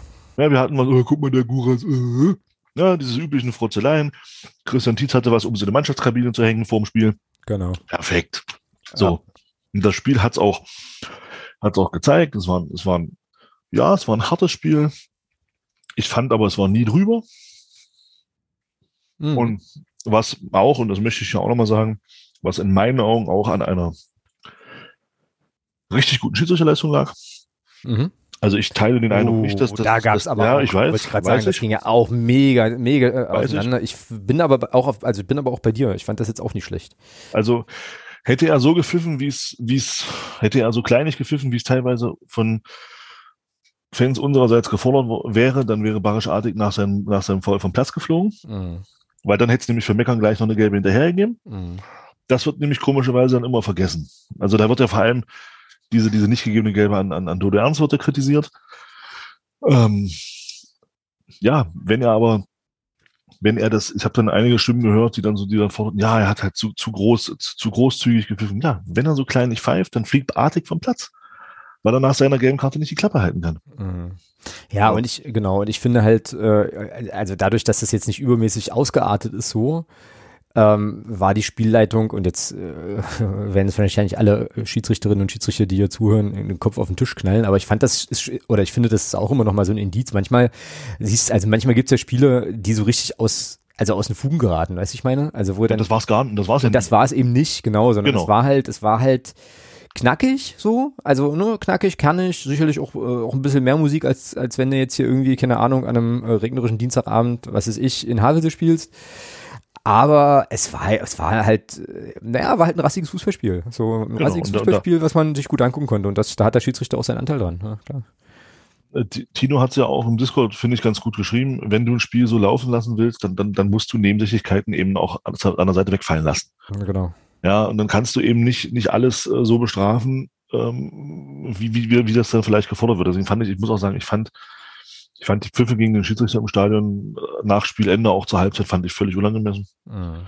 Ähm, Habe ich überhaupt nicht geteilt. Ähm, ich fand, er hat das gut geleitet. Und aufgrund seiner großzügigen Linie, wenn man überlegt, dass er, dass er in dem Spiel, glaube ich, mit zwei gelben Karten ausgekommen ist und das Spiel trotzdem nie unfair wurde. Also ich fand, er hat sehr, sehr viel mit, mit, mit, mit, mit, mit Reden auch gelöst. Also es gab ja immer so kleine, gab ja auch dann eine Rudelbildung einmal zu einer zweiten Halbzeit, eine kleinere. Hat er auch super gelöst, ist da, glaube ich, auch ohne gelbe Karte ausgekommen. Das ist also das ist doch hervorragend. Also, ich fand die Schiedsrichterleistung fand ich sehr gut. Ja, ja ich, wie gesagt, mir ist jetzt auch nichts negativ, nichts negativ hängen geblieben. Ähm, hast du noch was zu Saarbrücken? Sonst würde ich äh, tatsächlich zum Wiesbaden-Spiel kommen, weil wir halt auch im sonstiges Bereich noch ein bisschen was besprechen wollten. Ja, gerade mal was zu Saarbrücken ist. Nö, wie gesagt, ja, Mann des Spiels für mich Sissy. Ja, definitiv. Ja, also wir hatten es ja schon, aber ich spreche das auch gerne nochmal an, weil ich ihn ja auch, der ich auch der bin von uns beiden, der ihn eher kritisch sieht. Ähm, das 1, das 1-0, ja, alles gesagt, super. Und auch beim 1-1 finde ich, das, hast, das habe ich im Stadion gar nicht so wahrgenommen, das habe ich tatsächlich auch erst gesehen, als ich es mir im Fernsehen nochmal angeschaut habe, dass er da eben überragend auch verzögert kurz. Du meinst das 2-1? Das ist beim 2-1, ja, genau. Okay. Und damit, und damit eben den Daniel Batz auch zu einer, zu einer Aktion verleitet. Ja, und er macht dann eben diesen, diese, diese Bewegung und Sissy schiebt dann eben gegen diese Bewegung ein und das ist ja ganz stark. Also wenn er die Form halten kann, super. Genau. Ja. Vielleicht ja schon gegen Wiesbaden und damit kommen wir sozusagen zum äh, Spiel vom Samstag oder am Samstag, was äh, wir dann wieder zu Hause haben, haben werden. Ähm, ein paar Statistiken nochmal zur, äh, zum Wien Wiesbaden. Also neun Spiele, vier Siege, also bisher neun Spiele gegen Wiesbaden gemacht, immerhin schon. Also tatsächlich alte Bekannte inzwischen. Vier Siege, drei Unentschieden, zwei Niederlagen, elf zu sechs Tore. Und das letzte Spiel, wir erinnern uns alle, ähm, in Wiesbaden 4 zu 2 gewonnen am sechsten Spieltag. Schuler und Brünker haben dann die Partie entschieden. Und äh, in Erinnerung bleiben wird uns, oder zumindest mir und dir ganz sicher auch, äh, das Spiel vor allem deshalb, weil äh, Kai Brünker, Brünker. Fußballclub Magdeburg skalieren musste während des Magenta-Interviews. Was für ein geiler Typ. Ähm, genau, ja, und ansonsten ist äh, Wien Wiesbaden in dieser Saison eher so, naja, soweit man das, sofern man das sagen kann in der dritten Liga, graues Mittelfeld, 24 Spiele, 9 Siege, 7 Unentschieden, 8 Niederlagen. Haben wir denn das Hackentor von Brünki gegen, äh, gegen, gegen Duisburg gewürdigt? Das haben wir, glaube ich, nicht aus, aus, ausreichend gewürdigt, oder? Also wenn wir, wenn wir Sissy hier schon würdigen, völlig zu Recht, dann möchte ich Kai Brünker für dieses Tor auch nochmal würdigen. Aber ich glaube, ja, oder vielleicht haben wir es doch in den letzten. Den er damit, ich kann mich da jetzt gar nicht so, ich mach's trotzdem gerne nochmal. Ja, mach's gerne nochmal, genau. Den er da auf sehr brasilianische Art und Weise mit der Hacke einfach ins Tor macht. Großartig. Ja, weil er es kann. Genau. Von wegen nur Kopfbälle. genau. Ähm, ja, also zurück zu Wiesbaden, unserem nächsten Gegner. Die letzten fünf Spiele bei denen, äh, zwei Siege, ein Unentschieden und zwei Niederlagen. Zuletzt ein 0 zu 1 gegen Duisburg tatsächlich. Äh, davor ein 1 zu 0 in Havelse. Also die haben jetzt auch nicht den besten Lauf. Und da können wir eine Frage unseres Podcast-Paten vom Sören einbinden, der äh, nämlich gerade dabei ist, irgendwie die ganzen alten Podcast-Folgen nochmal durchzuhören, was ich einigermaßen äh, überragend finde. Also äh, nur der FCM-Podcast Ultra. Und ähm, er war jetzt irgendwie bei Podcast-Folge 32 hängen geblieben, äh, die vor circa fünf Jahren aufgenommen wurde. So lange machen wir das schon. Das ist irgendwie echt auch krass. Machen wir schon so lange? Wahrscheinlich, ne? Ja. Und äh, da war auch Wiesbaden der nächste Gegner und er will unter anderem wissen, warte. War das nicht, war das nicht äh, damals äh, Gurkentruppe? Äh, genau, genau. Ja, ja, genau. Genau. Nee, aber Gurkentruppe weiß ich nicht. Also er sagt, wie unterschiedlich sind denn die Vorzeichen? Betrachtet man 2017 und heute zum kommenden Heimspiel gegen Wien Wiesbaden. Wir waren damals strahlender Zweiter und äh, die graue Maus Wien mit neuem Trainer gerade aus der Abstiegszone gekommen. Thomas meinte damals, sie würden hinten drin stehen und uns kommen lassen, hätten ja auch keinen Grund, ins offene Messer zu laufen. Endstand war dann 0 zu 0. So, also die Frage ist im Prinzip äh, verglichen mit 2017, wie äh, unterschiedlich sind die Vorzeichen jetzt vor diesem Heimspiel? Boah. Hau raus. Na, im Prinzip ja schon, also ich glaube, Wiesmann hatte andere Ambitionen, ja. Also das zeigt ja schon die Entlassung von Rüdiger Rehm, äh, der da lange Trainer war.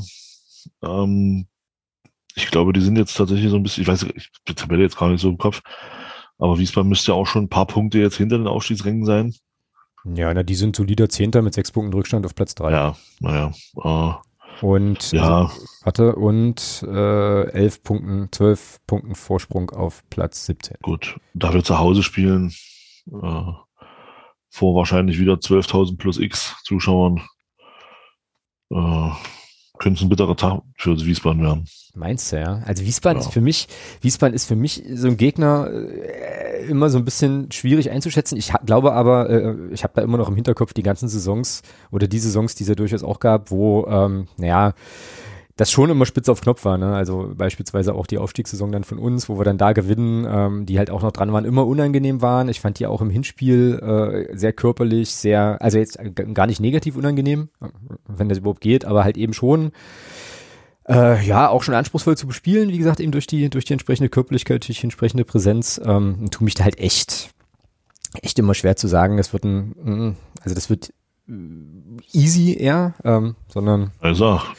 Naja, aber du, sag, du sagtest ja, es könnte. Äh, könnte ein bitterer Tag werden. Könnte, naja, könnte ein bitterer Tag werden, ja. Naja, wenn wir viermal vors Tor kommen und drei Tore machen, könnte es ein bitterer Tag werden. Ja, das stimmt, das ist richtig. Ja, so, das ist ja jetzt nicht, das ist jetzt nicht so gemeint, dass ich jetzt sage, dass wir die jetzt herspielen. Das habe ich nicht gesagt. Das stimmt. Ähm, Sören fragt übrigens auch noch, äh, was eigentlich aus den anderen Podcastern geworden ist, die bei uns immer mal äh, wieder zu Gast waren. Ich glaube, er meint die ähm, niemals erste Liga, Leute. Ähm, Stimmt. Zum ja, SVW Wiesbaden. Ähm, äh, ist ja der Gunnar. Aber gab es nicht auch diesen Stehblock? Ja, genau. Ähm, ja. Also den gibt's noch. Äh, ich bin jetzt gerade auch auf der Seite äh, mal wieder. Ich hatte mit dem Gunnar jetzt lange nichts mehr zu tun, äh, der ja auch den Podcast macht. Aber auch den Podcast gibt's noch. Also die haben jetzt 75 Folgen aufgenommen. Ich glaube, die sind jetzt nicht so regelmäßig am Start. Wenn ich jetzt hier gerade mal schaue, ähm, genau, also die 74 wurde am 18. November aufgenommen und die 75 dann am 19. Januar. Also da ähm, sind schon auch ein paar äh, ja, ein paar Wochen Abstand immer dazwischen, aber die gibt's noch und den Blog gibt's auch noch und das scheint da also alles zu laufen, wobei ich auch sagen muss, ich habe äh, auch länger nicht mehr reingehört. Und weißt du, was Sören auch festgestellt hat? Das finde ich mich auch ganz cool ähm, in dem Zusammenhang. Oder eigentlich ist, eigentlich ist es nicht cool, aber äh, ist auf jeden Fall interessant.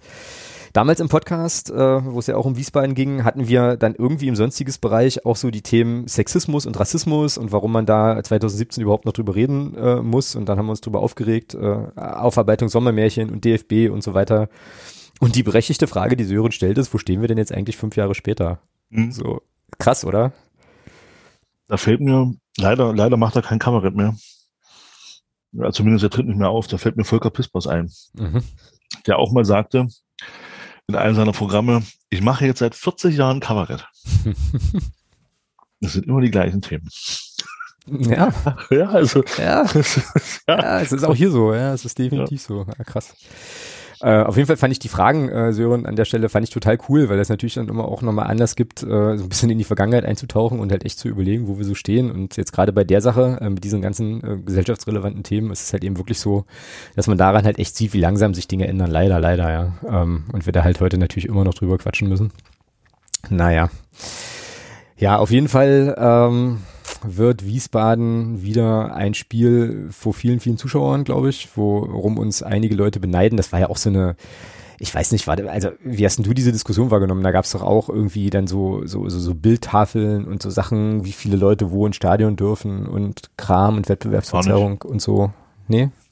Nee, okay. interessiert mich auch nicht. Ja. Also. Ich glaube, das ist auch eine relativ gesunde Einstellung, weil es sind ja auch Sachen, also mit denen, also äh, äh, da kann ja der FCM jetzt nur mittelbar was für, äh, dass sozusagen Eben. die Verordnungslage so ist, wie sie ist. Und ich meine, wenn genau. so ist, ist, sagst du ja nicht freiwillig, ach nee, wir lassen doch nur 300 rein. Es, so. ist, also, es ist politisch so beschlossen. Genau. der genau. FCM nutzt, nutzt das, was, was, was die Politik ihm anbietet. Das würde jeder andere Verein auch machen. Und damit sehe ich ist, absolut. mir das, ist, ist mir das, was andere dazu sagen, völlig egal. Sehe ich absolut genauso. Ja, sehe ich absolut genauso. Natürlich bitter für die anderen Vereine. Äh, und ich kann auch verstehen, ich kann den Unmut schon äh, auch verstehen, ja, aber dann sollte man, dann sollte man aber nicht, Regelung gibt und so. Genau, dann, da, dann, sollte man aber nicht auf uns zeigen und schimpfen, sondern dann sollte genau. man sagen, hier, warum, dann sollte man fragen, warum ist es in Sachsen-Anhalt so und bei uns im Bundesland so. Yes. Und nicht, und nicht, guck mal, beim FCM lassen sie 15.000, Corona, bla, bla, bla. Nee. Ja. Interessiert mich einfach nicht. Sehe ich absolut genauso. Lass mal gucken, wie wir gegen Wiesbaden spielen. Ähm, also Bitroff und Schuler offenbar immer noch äh, immer noch verletzt. Äh, Ito äh, steigt wohl heute oder ist wohl heute wieder ins Training eingestiegen. Was mit Müller ist, weiß ich jetzt gar nicht so genau. Könnte ich jetzt noch mal in den Discord gucken, da wurde es glaube ich besprochen oder zumindest. Welcher? Tobi?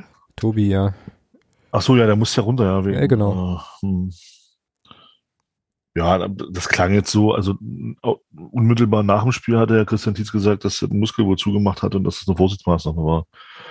Also gehe ich mal davon aus, dass er spielen wird. Hm, ja, Schule hat Knieprobleme.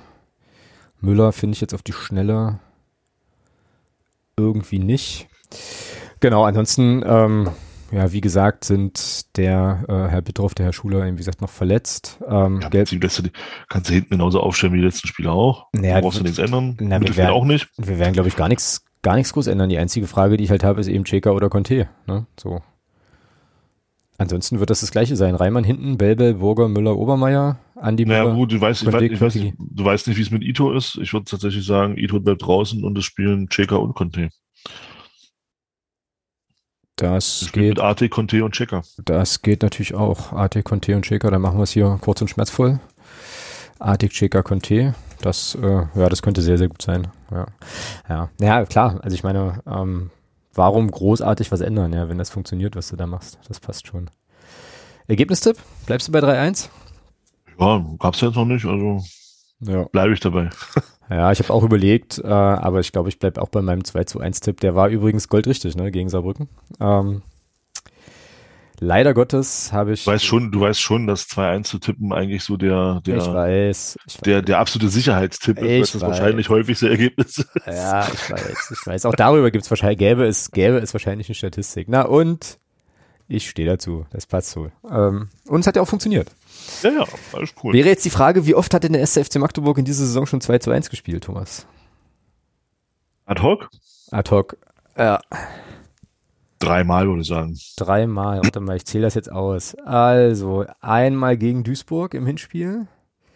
Dann haben wir 2-1 verloren in Saarbrücken, das zählen wir mal mit. Also sind das zwei. Dann haben wir 2-1 zu Hause gegen, ja krass, das ist ja wirklich oft, gegen die Würzburger Kickers äh, ver verloren. Dum, dum, dum. Und das nächste 2 zu 1 gab es dann gegen, zu Hause gegen Osnabrück. Ja, alles klar. Mhm. Ich habe keine Ahnung, halt die Klappe. Also wer zwei, also wer 2-1 tippt, tippt eigentlich, ja, kannst auch lassen, meinst du? kann auch lassen. Ja, genau. Der übergeht was auf. Dann, nee, nee, das ist okay. Ich nehme sowas, ja, ich nehme sowas ja sehr ernst. Ähm, 2-0, so. Gewinnen wir halt 2-0. Das passt schon. Gut. Ähm, ja, so viel zum Thema, so viel zum Thema Wiesbaden. Ich hätte da jetzt gar nicht mehr so viel zu ergänzen, um nicht zu sagen eigentlich nichts mehr. Und würde deshalb mal noch, bevor wir im sonstiges Segment noch das ein oder andere zumindest kurz anticken, ähm, nach Havelse gucken. Da bekam ich wieder was zugespielt von unserem Havelse-Korrespondenten Patrick und das würde ich hier ganz gerne wieder Also, warte einspielen. mal ganz, ganz kurz. Ja. Ich, ich hab's, ey, ich weiß auch nicht, das ist eine Woche her, ja. Ja. Haben wir eigentlich zu dem Havelse-Spiel gegen uns von Patrick was bekommen? Nee, weil Gut. wir Okay. ja gegen Gut. die gespielt Ich haben. dachte schon. Oh, Also ich braucht- war jetzt, Da brauchten wir ja keinen Korrespondenten, weil das haben wir mit unseren eigenen Augen und so, verstehst du? ja, dann hätte mich mal interessiert, wie, wie er das gesehen hat. Okay. Ach so. Ähm, Ja. Nee, nee, hat er nicht, war jetzt aber auch irgendwie, äh, also lag jetzt für mich auch auf der Hand, ähm, weil, wie gesagt, das war ja, also das haben wir selber gesehen. Hier ist es nicht so. Ähm, Gegner ist äh, gewesen Türk Gücü München, über die wir gleich nochmal ganz, ganz kurz sprechen werden. Ich äh, ja, spiel mal ab, was Patrick uns geschickt hat. Ich habe selber auch noch nicht gehört, hör's jetzt hier auch das erste Mal live. Also, ähm, Wir haben tatsächlich dreimal 2-1 gewonnen. ja, ja. Das war jetzt echt nur erraten. Ja, siehst du, Fußballexperte, sag ich doch. So, also, ähm, Lauscher auf, ich spiele spiel das jetzt hier mal ab. Feuerwerk. Hallo lieber nur der FCM-Podcast. Hier einmal der kurze Bericht zum Spiel Türkische München gegen den TSV Havelse. Das Spiel fand vor ungefähr 600 Zuschauern im Münchner Olympiastadion statt. Oh Mann. Das war leider nicht so viel, aber man muss Sieht dazu auch sagen, äh, wer nicht da war, hat im Grunde nichts verpasst. Ich vermute, dass das eines der langweiligsten Spiele war, die es in dieser Saison so im deutschen Profifußball zu sehen gab. Äh, das ein oder andere Mal musste Norman Quinn zugreifen und auf der anderen Seite hatte Julius Langfeld die ein oder andere Kontermöglichkeit, aber so wirklich viel war einfach nicht los. Weder auf den Rängen, wie schon angesprochen, noch auf dem Platz. Man merkte, irgendwie wollten beide, aber beide konnten auch nicht so richtig. Aber immerhin ähm, war es am Ende der TSV Havelse, der das Tor des Tages erzielt hat, nämlich nach einer schönen Halbfeldplanke von Julius Düker auf den im Strafraum ja, relativ freistehenden Yannick Jeschke, der das Ding dann mit dem Kopf ins Leder gebracht hat, äh, ins Netz gebracht hat. Das Leder ins Netz. ähm, Kostet, Patrick, das kostet. ja, insgesamt gefällt mir Julius Düker immer besser. Spielt ja, wie schon mal, glaube ich, erwähnt, jetzt ein bisschen zurückgezogener auf der 8 oder auf der 6. Ähm, macht da wirklich einen guten Job, wird immer ballsicherer, ähm, bringt sich mit guten Dribblings immer besser ein, hat auch ein gutes Auge. Äh, es ist echt ziemlich cool, die Entwicklung bei dem Typen zu sehen. Als ich ihn vor einem Jahr oder so noch bei Mappen spielen sehen habe, habe ich mir echt gedacht, meine Güte, was ist mit dem Typen los? Und ja, jetzt hat er seine Position, glaube ich, gefunden, könnte man sagen. Ja, äh, abgesehen davon, ich nehme das jetzt gerade am Abend des 31.01. auf. Auf dem Transfermarkt hat sich seit dem Gubinelli-Transfer nichts mehr getan. Gubinelli vielleicht auch noch erwähnenswert, ähm, war nicht so besonders gut nach seiner Einwechslung in München, ist irgendwie überall rumgelaufen, aber immer an der falschen Stelle, also nur nicht da, wo er sein sollte. Hoffen wir mal, dass sich das noch ändert. Ja, insgesamt aber super wichtige drei Punkte mitgenommen aus München. Gut, jetzt muss man natürlich sehen, äh, nach dem Insolvenzantrag, ob diese drei Punkte überhaupt noch was wert sind. Aber ja, das Spiel hat mich auf jeden Fall wieder so, so ein klitzekleines bisschen optimistischer auf den Klassenerhalt gemacht. So, jetzt wünsche ich euch noch einen schönen Tag und bis demnächst. Ähm, ja, vielen Dank, Patrick. Äh, habe ich jetzt gleich wieder so ein paar, so ein paar Gedanken. Gedanke eins ist, ich möchte diese Havel so ruhig ja sehr, sehr gern behalten, ähm, auch wenn uns dann wahrscheinlich in der nächsten Saison zwei Ligen trennen werden. Ähm, ist das Quatsch? Nee, ist, gar, nee, genau. Nee, nee, passt schon. Regionalliga 2, genau. Ähm, und Sache 2, ja. äh, so mit Positionen, da musste ich auch so ein bisschen schmunzeln. Ich meine, der Düker, oder, oder andersrum, ne, wenn Spieler, sag mal, ein Stückchen weiter nach hinten wandern, dann ist das nach meinem Dafürhalten immer so ein Zeichen von, okay, die äh, nähern sich jetzt quasi dem, äh, dem Herbst ihrer Karriere und so. Äh, und da finde ich Okay, also, also ist Leon Belbel im Herbst seiner Karriere. Äh, naja, nee, weil, weil er, weil er ja von, weil er ja von rechts, von links außen auf linker Verteidiger äh, gesetzt wurde. Nein, Gut. Lass mich doch mal, lass mich doch mal zu Ende reden. Ähm, so, bei Belbel, der ist ja in relativ jungen Jahren dann einfach sozusagen umgeschult worden. Bei Düker äh, ist es ja so, der war ja einfach lange Zeit, wurde der ja nach meinem Dafürhalten zumindest einfach wirklich sozusagen als Mittelstürmer äh, gehandelt, ne? So, also ich ja, meine, vielleicht wurde er ja jahrelang falsch eingesetzt. Eben, und das finde ich spannend. Das finde ich total interessant. So, das ist offensichtlich also, also bei außer ihm, bei uns, weil ich finde schon, dass er uns unter Jens Happel einen guten Joker-Stürmer gegeben hat, finde ich. Also. Ja, aber er war, aber es war so, also Düker war bei mir halt immer abgespeichert, äh, Mittelstürmer. So, ne? Und jetzt, äh, wie Patrick ja sagt, hat er da halt offensichtlich in der äh, bisschen zurückgezogenen Rolle im Mittelfeld da einfach auch irgendwie seinen Platz gefunden. Und das finde ich einfach total interessant, ne? dass das ähm, dann halt irgendwann, also dass du, dass du lange, wahrscheinlich, der wird ja auch ausgebildet dann als Mittelstürmer, nehme ich an, ne? so und dass es dann irgendwie plötzlich so einen Moment gibt, wo du dann mit, wie alt ist der, 25 oder so, dann sagst du, nee, Moment mal, also so als Mittelfeldspieler sehe ich den eigentlich viel besser, finde ich irgendwie cool. Ja, 25 ist er ja auch noch, also das ist ja kein, das ist ja noch kein Alter für einen Fußballer. Weil du sagst, im, Alter wandern die nach hinten. Also wenn er jetzt, ich sag, wenn er jetzt 28, 29 wäre, dann hätte ich diese These gestützt. Aber der ist ja 25, das ist Eben, doch deswegen finde ich es ja interessant. So, also weil bei den bei den älteren Spielern, also früher äh, TM Copyright äh, war das ja schon, konnte man ja, das ja schon wo alles sehen. besser war. Ja, das hätte ich nicht gesagt, aber da. Ja, weiß ich doch. Ne, so, aber da, äh, also keine Ahnung warst du dann halt irgendwann Rechtsverteidiger, so, weil das halt irgendwie noch äh, irgendwie noch ging, ne? Und was halt früher mal Stürmer so, aber ähm, ja, das finde ich irgendwie, also die Entwicklung oder diese Sache finde ich halt schon cool. Ja, und Belbel ist ja relativ schnell, der ist ja unter Hertel, glaube ich, schon. Warte mal, erzähl ich da jetzt Quatsch? Nee, so lange ist er noch nicht da, oder? Also, ist er noch nicht da. Nee, ja, Belbel wurde von Stefan Krämer nach hinten, nach hinten. Genau, also relativ schnell. Also der hat sozusagen nicht, nicht viel, nicht viel Zeit gesehen vorne, vorne links offensiv, sondern eigentlich deutlich mehr Zeit in seiner Zeit beim Club eigentlich als, naja, auf der Position, auf der er jetzt eben ist, ja. Ja, naja. Die war ja auch so ein Beispiel. Kosti genau. ist ja, genau. spielt bei Mannheim auch eine offensivere Position. Bei uns hat er teilweise auch, oder häufig auch rechter Verteidiger gespielt. Ja. Mhm, ja. Naja, gut. Ähm, Sonstiges haben wir noch, noch, noch so zwei, drei Sachen, die mir persönlich aber wirklich auch wichtig sind, nochmal anzusprechen. Ähm, also Punkt eins erstmal, großen Dank an Matthias, der ist äh, als neuer Unterstützer dazugekommen äh, unter der Woche. Ähm, und ist jetzt quasi regelmäßig dabei mit, einer, mit einem kleinen Support für uns. Das finde ich immer richtig cool. Dann hatten wir schon ange tickt. Türkgücü München ist ganz überraschend insolvent, nachdem die ja. letztes, letztes muss weg, kann weg, darf weg, braucht kein weg, Mensch. Ist natürlich braucht für, kein Mensch. Auf Nimmerwiedersehen. Macht's ist, gut. Ist natürlich für Havelse wirklich Kacke, ja. So, also ich meine, uns ist uns kann es Latte sein so, aber es ist ein, eins der, weiß ich nicht, ja. weiß ich drei Spiele oder vier oder fünf oder was, die die vielleicht in der Saison gewinnen und dann zählt's wahrscheinlich nichts. Äh, ja, nee, aber Investoren ja, für Vereine, fantastische Sache. Äh, ne? Ja, großartig. Also, ja, super. Also habe ich auch. Das ist, ich habe immer, ich habe häufig gelesen, ist das ist die Rettung des deutschen Fußballs. Investoren, hm, ja, sieht man. sieht man auf beeindruckende Art und Weise. Ja, Grüße gehen raus an Ponomarev und Kivrit. genau, genau. Ja, Macht's gut, euch braucht kein Mensch. So, vielleicht doch eure Familien, aber Fußball braucht euch keiner. nee, richtig. Ähm, Genau. Ist natürlich maximal bitter für Havelse, ja. Der große Profiteur da unten ist Duisburg, ja. Mhm. Ja. Sollte, sollten die Punkt, sollten die Spiele nicht gewertet werden. ja, auf jeden Fall kriegen die, na, weiß ich gar nicht genau. Also die kriegen jetzt, glaube ich, neun Punkte Abzug per se erstmal. Ja, wenn, ja. Müssen aber zu Ende, So, und- müssen aber zu Ende spielen, um in der Wertung Genau. zu bleiben, ne? Und dann geht's ja darum, ob die Saison zu Ende spielen. Mhm, Können die ja, Saison nicht verstehe. zu Ende spielen, werden sie aus der Wertung rausgenommen. Verstehe, und dann ja. wäre unten der große Profiteur Duisburg. Ja, ja. Und der große, große Verlierer wären Havelse und Würzburg, glaube ich. Mhm. Mhm. Ja. Also die, die sowieso hinten stehen. Ja, da, also das ist halt wirklich krass, ne? Also ich, ist noch gar nicht so lange her, da vernahm ich aus der türkischen München-Ecke noch so Sachen wie, naja, wir wollen halt in die zweite Liga und Stadionbau und bla und Plunder und Gedöns, ne? Und ähm, tja, das kann sich dann halt alles relativ schnell eben wirklich Was ist natürlich, ja, also, also auch mit, mit Blick, ich meine, wir, ich bin ja, oder wir sind ja auch äh, so noch unabhängig von der Liga-Zugehörigkeit auch Fußballfans. Und wenn man sich das jetzt mal so anguckt, ja, Mhm. einfach mal mit einer gewissen, ja, mit einem gewissen Blick so auf, äh, unabhängig davon, ob das sportlich und dieses ganze Zeug, ja, mal rein wirklich aus Vereinssicht.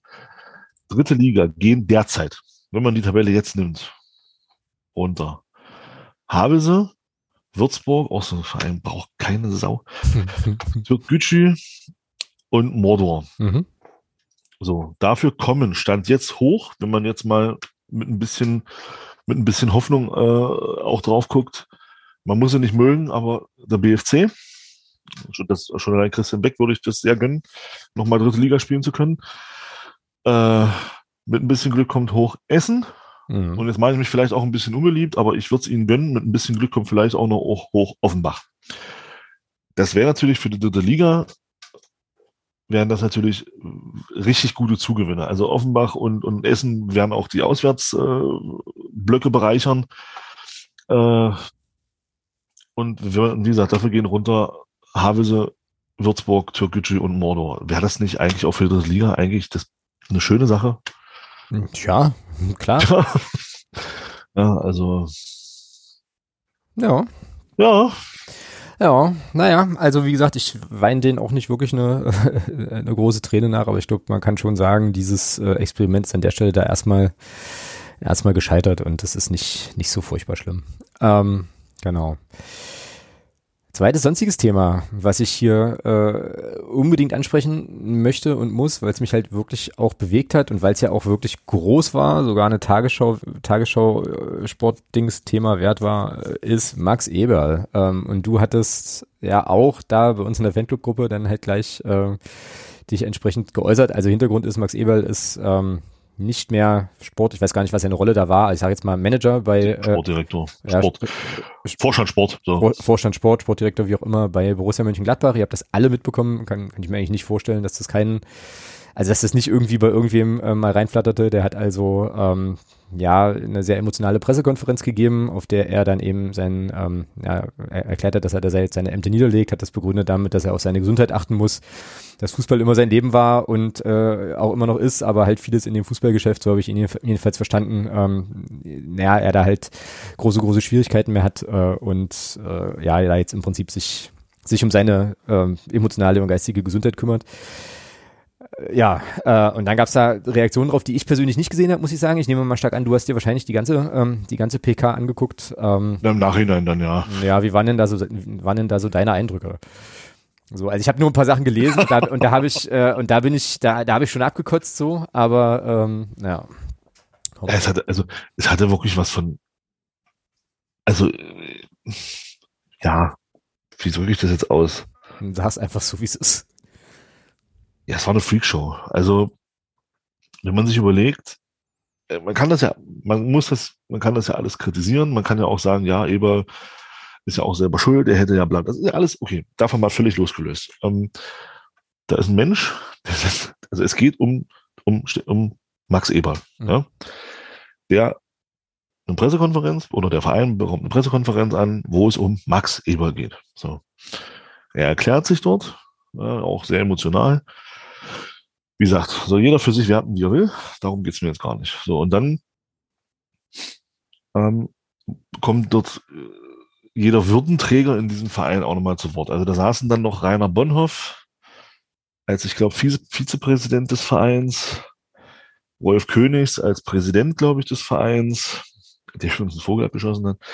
Ja, dann noch so zwei, drei Typen, aber die haben nichts gesagt. Also dann hat halt Eber sein, sein Statement abgegeben und dann kam eben dieser ominöse Rolf Königs dran und der sagte dann, also ein Satz, der ist mir da wirklich, ich habe gedacht, hä? Wow. Er sagte dann wirklich wortwörtlich, ähm, wir respektieren diesen Schritt, wir akzeptieren ihn aber nicht. Mhm. Wahnsinn, ja, völlig, völlig. Wo ich, wo ich mir so denke, also entweder hat er seine Drogen nicht genommen oder er hat zu viel genommen. Also so einen Spruch da loszulassen, fand ich schon krass. Und dann aber, das fand ich fast noch schlimmer, muss ich sagen. Wie gesagt, es ging in dieser PK um Max Eber. Mhm. Und die erste Frage, die erste Frage, ja, wer macht denn jetzt die Transfers und, und wer wird unser Nachfolger? Ja. Ja, das zeigt vieles, ja.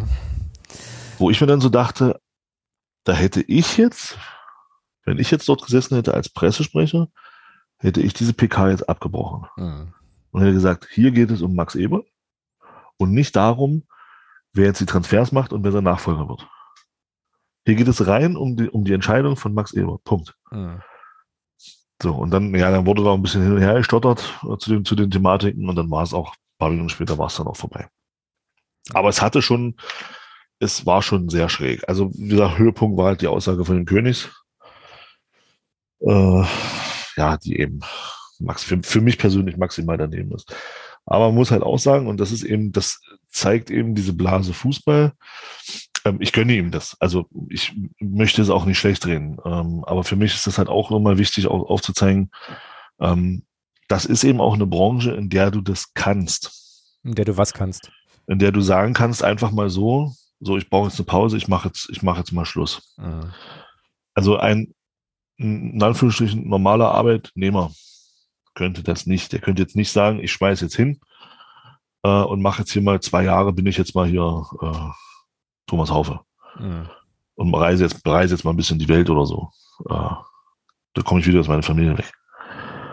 Also überspitzt gesagt. Also das ist halt auch, das zeigt eben auch, wie, wie sehr in dieser Branche Fußball das dann eben auch möglich ist. Ja, ohne das jetzt, ohne, ohne das jetzt werten zu wollen, was er da tut, um Gottes Willen. Aber es ist eben in dieser Branche so möglich. Es ist eben im normalen Leben, es ist eben nicht so möglich, dass du da einfach mal sagst, so ich mache jetzt mal hier anderthalb Jahre Berufspause. Einfach mal so. Ja, klar, klar. Ja. ja. Also, das kannst du machen, wenn du sehr, sehr gut, sehr, sehr gut versichert bist äh, für, für solche Fälle so. Aber äh, ja, ich verstehe schon deinen Punkt. Klar, ne, ich finde halt, äh, also mir sind da so mehrere Sachen äh, äh, durch den Kopf gegangen, ne? ähm, noch in Ergänzung zu dem, was du gesagt hast. Also äh, zum, zuerst mal, äh, was ist das eigentlich für ein krankes Arbeitsumfeld, in dem irgendwie sozusagen das naja, über äh, jeden gesunden Menschenverstand hinausgehende Kaputtmachen der eigenen Person irgendwie ein Wert an sich ist, so. Also, ähm, ne, das finde ich schon irgendwie ein bisschen, ein bisschen eigentümlich. Also, diese ganzen Geschichten, ja, ich habe halt immer irgendwie, also er hat das ja, also auch wie, wie er das gesagt hat, ne, also ich habe mich hier um alles gekümmert wie um so ein Kind und jetzt habe ich halt keine Kraft mehr und so und äh, äh, dann, wenn du dir dann so Reaktionen durchliest wie, äh, naja, der ist halt dann nicht gemacht für den Job oder so, bla, ich meine, ich weiß nicht, der hat halt einfach, also ich habe da, ich habe vor der, äh, also das ist jetzt, bei mir geht da viel durcheinander, weil mich das wirklich emotionalisiert, das Thema, ja, aber ich habe halt vor dieser, vor dieser Entscheidung, die er da getroffen hat und der Art und Weise der Kommunikation einfach höchsten Respekt, weil ich das halt einfach wirklich, wirklich krass und gut und wichtig finde, ähm, dass er da für sich halt jetzt erkannt hat, okay, hier gibt's jetzt, also das, das geht jetzt wirklich ins, ins stark Ungesunde, ich muss da, äh, ich muss da was machen, äh, was dagegen tun und dann wird das aber quasi gar nicht, also dann wird das sozusagen auch so diskutiert, äh, unter so einer, so einer, so einer Schwächeperspektive. Ne? Und wir haben das ja oft im Fußball-Kontext ähm, so, dass Schwäche eben problematisch ist. Ne? Also auch gerade, ich glaube, das hatten wir vor ein paar Wochen mal, auch das ganze Thema, naja, auch psychische Belastung bei Spielern und so weiter ähm, kannst du eben, äh, damit kannst du ja nicht in die Öffentlichkeit gehen und kannst sagen, also ich bin jetzt irgendwie, mich belastet jetzt der Druck oder wie auch immer und dieses Arbeitsumfeld, in dem er da ist, wo er jetzt auch wirklich irgendwie scheinbar erkannt hat, ähm, naja, das, das tut ihm jetzt halt nicht mehr gut. Das ist ja eben auch eins, was dadurch geprägt ist, dass man eben ähm, bis zur absoluten Selbstaufgabe irgendwie arbeitet, dass das dann toll ist und dann heorisiert wird und so. Ähm, oder auf Spielerseite, keine Ahnung, war verletzt, hat trotzdem gespielt, hat halt alles gegeben und so weiter. Ich finde das ganz, ganz schwierig, das ganz, ganz schlimm, finde das auch eigentlich kacke. Und äh, was ich an der Stelle wirklich auch nochmal sagen muss, auch wenn es eigentlich auf der Hand liegt so, aber äh, ich meine, psychische Belastungen, psychische Erkrankungen, das ist halt kein Kindergeburtstag, ne? Das ist halt schon auch eine Sache, die, äh, die man, die man sehr, sehr ernst nehmen muss. Ähm, das ist immer noch ein Skandal, finde ich, dass das äh, gesellschaftlich immer noch so stark tabuisiert wird oder dann eben oft, vielleicht auch generationenabhängig, weiß ich nicht, eben oft auch mit diesem Label des, des zu Weichseins oder so dann, dann, dann irgendwie kodiert wird. Ich finde das ganz, ganz schlimm. Und äh, ja, bin jetzt glaube ich auch zu Ende, aber äh, will halt nur sagen, dass ich da allergrößten Respekt habe für, für das, was der Max Eberl da, da macht äh, oder gemacht hat. Ja, das Ding hat halt extrem viele Ebenen, ne? Ja, das kannst du tausendfach diskutieren so, ja. Äh, also und ganz, ganz lange diskutieren, aber dazu nehmen wir jetzt heute auch schon zu lange auf. Ähm, ja, aber also es zeigt halt einfach wirklich vieles auf. Und auch das, was du sagst, so die erste Frage, also ne, da, da offenbart sich jemand äh, offenbar in einer emotional sehr belastenden Situation und dann fragt ein Sportjournalist, na, wer macht jetzt die Transfers? Ja, also äh, bitte, ja, also mehr musst du über die Branche und dieses, dieses scheiß Business eigentlich nicht wissen. So, ähm, aber, ähm, und auch das stimmt, und das muss man, darf man glaube ich auch nicht vergessen, ähm, da ist jetzt ein bisschen ein Brennglas drauf, weil da eine prominente Person äh, eben diesen ja, gegangen ist und ich glaube, es gibt andere, also es, ich glaube das nicht nur, ich weiß es auch, es gibt halt auch ähm, berufliche Kontexte, ähm, in denen, naja, hast du ja auch gerade gesagt, ne, in denen halt die Belastungen auch sehr, sehr hoch sind und die Leute dann nicht einfach so äh, mal sich rausziehen. Davon, so. davon mal weg, grundsätzlich, also da war ja jetzt der Aufschrei auch wieder groß. Ähm, mhm. Ich kann mich aber an den gleichen Aufschrei erinnern, als äh, das alles mit Robert Enke passiert ist. Mhm. Konsequenz daraus keine. Genau. Ja. Sieht man ja jetzt. Ja.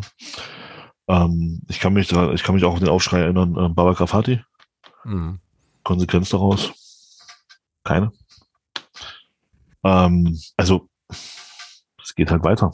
Genau, ja genau. Und es ist, äh, das ist, da sitzt dann der nächste und wenn dann in, in fünf Jahren wieder einer zusammenbricht äh, auf, einer, auf einer Pressekonferenz, dann wird halt auch der ersetzt. Äh, ja, ja, das ist halt ja. Naja, wie du halt sagst, viele Ebenen, ja, ähm, viele Sachen, viele Sachen, über die man da diskutieren kann. Ähm, ja, schwierig. Aber ähm, aber eben auch krass, dass dann halt jemand, so jemand dann diesen Schritt eben einfach auch macht. Und ich glaube auch tatsächlich, äh, also man muss, man, also ich bin jetzt nicht, ich, ich, ich kenne Max Eberl nicht, ich habe mit ihm darüber nicht gesprochen, äh, ich kenne auch seine persönlichen Umstände nicht so, aber das ist ja jetzt nichts, was du mal eben so machst, ne? Sondern das ist ja wirklich, also wenn du quasi, wenn, wenn da, wenn da Identität und Beruf und, und Broterwerb so stark miteinander verknüpft sind, dann ist das ja ein Schritt, der super, super, super schwer ist. Und ich meine, er war, glaube 23 Jahre, hat er auch gesagt, ne, in dem Verein, äh, hat halt alles gemacht, alles gegeben und dann davon zurückzutreten. Ähm, wie gesagt, ist mutig, ist, ist toll, dass er das, dass er das geschafft hat, so, ist aber also auch eine Stärke an sich, die man da erstmal auch aufbringen muss, um diesen Schritt überhaupt gehen zu können und so, ähm, macht man sich, glaube ich, auch gar nicht so klar, was das halt eigentlich bedeutet, ne, halt zu sagen. Aber was, halt, was halt auch krass ist, was halt auch krass ist, ähm, also äh, das ist mir dann im Nachhinein, ich meine, ich habe die PK geguckt, ich bin also auch einer von denen, die sich den, die sich das dann gegeben haben, ja. Also zumindest im Nachhinein. Aber letzten Endes ist es doch traurig, dass dafür eine Pressekonferenz überhaupt nötig ist. Mhm. Also wenn man überlegt, es kam ja dieses Gerücht, kam ja einen Tag vorher schon. Max Eber schmeißt bei Gladbach hin. So, dann schossen ja schon die Schmeißt bei Gladbach hin ist ja auch so ein Begriff. Ja, okay, ja. mach mal. Hm. Und, ja, und dann schossen ja schon die wildesten Spekulationen durchs Kraut. Ja, ich habe dann bin ja auch in einem Fußballforum, Sportforum unterwegs, wo ich dann mal so ein bisschen lese und dann ging es halt auch gleich los, ja, der verpisst sich jetzt, weil es sportlich nicht läuft. Genau, genau. Also gleich ohne Hintergrundwissen erstmal gleich so. Und das ist halt auch Wahnsinn. Ja. Und dann, dann brauchst, dann muss ich mal vorstellen, dann brauchst du eine Pressekonferenz dafür, dass der sich erklären kann, dass er sich nicht mehr in der Lage sieht, diese Arbeit weiterzumachen und, und deswegen diesen Posten abgibt. Mhm. Gut, wie gesagt, ich bin einer von den Idioten, die sich dann im Nachhinein angeguckt haben. Also ich befördere das Ganze dann auch mit, ja. Ähm, aber ist das nicht eigentlich Wahnsinn? Ja, klar. Ja, und vor allem, und vor allem, weißt du, wenn, also, äh, wenn der jetzt den Job aufgibt, weil er, also äh, jetzt keinen Teufel an die Wand malen, weil er einen schlimmen Unfall hatte oder eine schwere Erkrankung hat oder sowas, ne? Dann gibt's dann das Clubstatement, äh, wo es halt heißt, okay, Max Eberl zieht sich jetzt aus gesundheitlichen Gründen von dem Posten zurück oder wie auch immer. Und dann hinterfragt das keiner, ne? Und wenn das jetzt aber eine psychische Ursache hat, ne, was ja da offensichtlich, offensichtlich der Fall ist, dann brauchst du eine Pressekonferenz, dann brauchst du eine Erklärung und dann brauchst du eine Debatte darüber so, ne? Also finde ich irre. So, weil wenn du, wie gesagt, wenn du dir ein Bein brichst, gehst du auch zum Arzt und sagst dir, mach das, mach das richtig, ne? So. Und ähm, naja, äh, ich meine, ein, ein, ein, ein psychisches Leiden, ein emotionales Leiden ist halt auch eine Sache, die, wo man sich Hilfe suchen kann und sollte und muss äh, und was halt Behandlung bedarf. Äh, ne, nur dass es jetzt halt eben nichts ist, was du, was du siehst, sondern was du im Prinzip dann, naja, also was halt eben mit einer, mit einem im mentalen Bereich liegt, so, ja. Und dass das dann so ein, also so ein Dreh nimmt, halt, das finde ich wirklich auch schwierig. Finde ich wirklich schwierig und ärgerlich. So, ähm, ja. Naja. Ja, krasse Nummer auf jeden Fall, ähm, die da, die da passiert ist. Und das mit diesem, äh, ja, schmeißt hin und so, das habe ich dann auch gelesen. Irgendwo gab es in der, äh, ich glaube Thüringer Allgemein oder sowas, gab es auch einen Kommentar in die Richtung, naja, Gladbach steht ja sportlich scheiße da, Klammer auf, ich weiß überhaupt gar nicht, wie die sportlich dastehen, Klammer zu.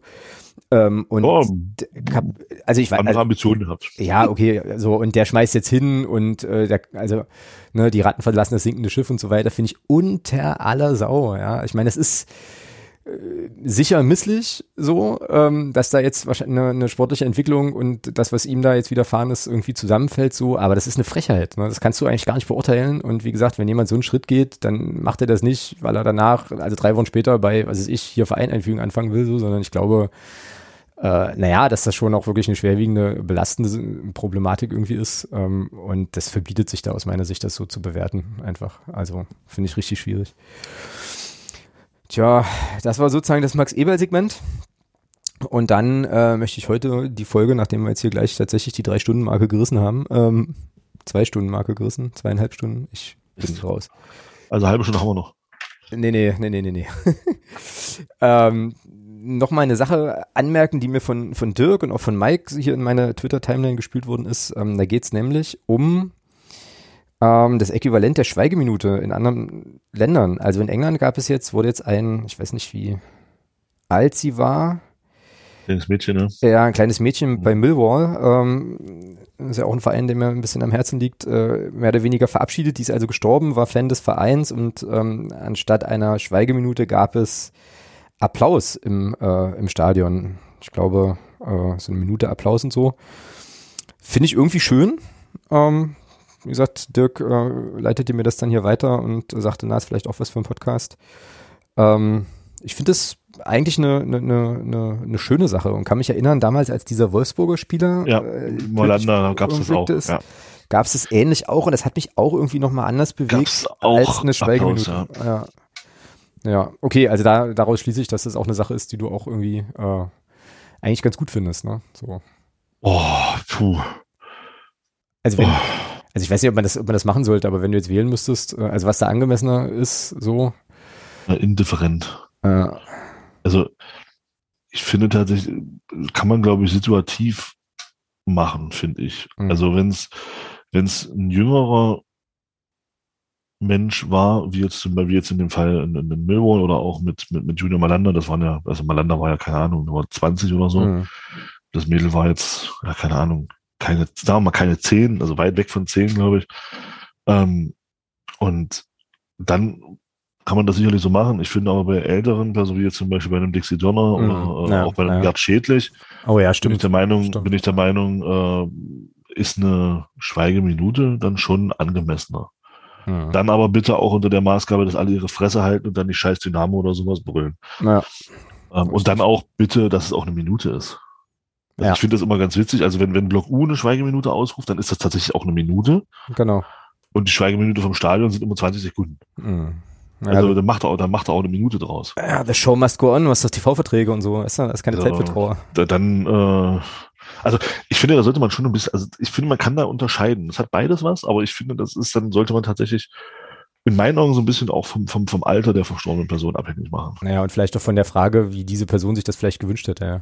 Ähm, Ja gut, das ist ja, das ist ja, Also was, was, was für Mensch sozusagen und so. ja, und, äh, oder so, genau. Also ja. so, so meine ich das eigentlich eher, ne? Ähm, ja. Also ich Ja. würde jetzt, ich würde jetzt nicht sagen, das eine ist besser als das andere. Das, Mhm. das, das würde ich jetzt nicht sagen wollen. Ja, ist ein guter Punkt, ja. Da war ich wieder ein bisschen, ein bisschen vorschnell vorgeprescht halt. Ähm, aber ich fand es auf jeden Fall, ähm, also ich glaube, so viel, so viel kann ich sagen, um mich da nochmal so ein bisschen zu korrigieren. Ich fand das halt bei Millwall richtig, richtig schön so irgendwie. Und äh, auch damals bei dem Malanda, wie gesagt, hat mich das irgendwie auch ziemlich, ziemlich ergriffen. Ähm, ja. Andere Form der, oder ja, eine andere Form der, der Trauerbewältigung an der Stelle eben auch. genau. Gut. Ähm, Enke zum, Enke zum Beispiel damals, ja, okay. Ja. finde ich, ja, das war halt komplett drüber, dass man die Spieler da den Sarg hat tragen lassen. Ja, Das war halt, also das war zum Beispiel eine Nummer, die war halt komplett drüber. Ja. Ähm, also, man kann es auch, da hat man, bei Hannover damals hat man eben gesehen, wie man es auch wunderbar übertreiben kann. hm, genau. Ja. Ja. ja, das stimmt wohl. Genau. So, wie kommen wir jetzt von Trauerminuten und Applausminuten ähm, zu einem versöhnlichen Abschluss dieser äh, doch eher längeren Folge dieses Mal? Die Liga wird Trauer tragen, dass wir am Samstag wieder gewinnen. Und unseren Vorsprung weiter ausbauen. Okay, nehmen wir so, nehmen wir so mit. Aber sie werden Ball verklatschen. Und sie werden, also zumindest einige, äh, viele, die meisten hoffentlich im Stadion werden Ball verklatschen, weil die richtige Mannschaft eben auch äh, an der richtigen Stelle die Tore macht. Genau, und dann werden wir ähm, drüber sprechen und dann ist ja schon Kaiserslautern, ne? Das hatten wir vorhin irgendwie etabliert auch. Nächste Woche. Nächstes Wochenende ist Lautern, ja. Äh, ach, ich habe das hier gar nicht in diesem Kalender stehen. Und dann ist Super Bowl. und dann ist Super Bowl, da freue ich mich schon sehr, sehr. Da habe ich gehört, sehr, da gibt es Pläne für Frankfurt. Da gibt's Pläne für Frankfurt. Wurde, mir zugetragen. wurde, hat ja ein Vögelchen gezwitschert, ja. Ja. Ja. Ja, ich bin, äh, ich bin sehr gespannt und ich muss, äh, ich muss zu meiner Schande gestehen, das wird tatsächlich das erste Footballspiel diese Saison, was ich mir angucke. Aber egal. Aber egal, aber egal. Ich habe keine Ahnung von den Mannschaften. Ich habe, I don't know, ich habe irgendwie nur mitbekommen, Kansas City ist raus, was mich dann wieder gewundert hat, weil das war der einzige Spieler, den ich wieder kannte. Äh, es wird lauschig, es wird schön. Ich hoffe, dass es auch zustande kommt und klappt. Äh, ja, unter den aktuellen Rahmenbedingungen und so weiter muss man ja da auch immer noch mal ein bisschen gucken. Aber ja, also es ist auf jeden Fall, ist auf jeden Fall was geplant, genau. Genau. Aber vorher ist eben, wie gesagt, noch Kaiserslautern und äh, dann ist auch irgendwann der Thomas auch noch im Urlaub, ne? Aber das ist eine Woche Das später. ist die Woche drauf. genau. Ja. Das ist die Woche nach dem Super Bowl. Mhm. Also wirst du dich so wegschädeln in der Super Bowl Nacht, dass du erst eine. Woche Urlaub brauchst. Ich verstehe. Natürlich nicht. Ich verstehe. Gottes Willen. Sehr gut, sehr gut. Da, da, nee, so sehr interessiert mich der Sport dann doch nicht, Mhm. dass ich mich da wegschädeln muss. Nee, Wie der Haihund, um ihn halt hier nochmal. wie der Heiden. um. Ach so, genau. Du, wolltest übrigens, äh, nee, das wollte ich, dass du das willst, ähm, noch äh, kurz, kurz empfehlen, kurz empfehlen, äh, eine Serie empfehlen, in der Das ein heißt- Haihund vorkommt sozusagen. Was heißt empfehlen? Ich finde ich find die Serie nicht schlecht. Äh, läuft auf Netflix, heißt äh, The Ranch und da gab es einen für mich sehr, sehr schönen Witz in der letzten Folge, die ich geguckt habe. Oder eine sehr amüsante Szene in der letzten Folge. Und ich, ja, da kam ein Haihund vor. Genau. Also Genau. Äh, guckt euch, guckt euch auf jeden Fall an, dann werdet ihr auch auf den Haihund stoßen. Ich werde es auch tun.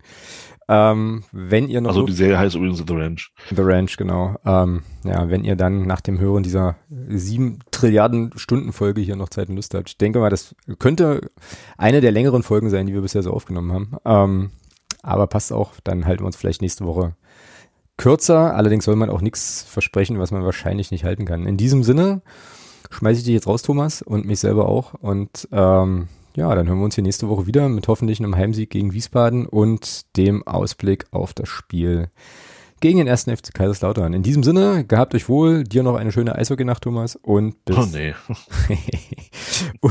und bis nächste Woche. Haut drin. Tschüss. macht's gut. Ciao.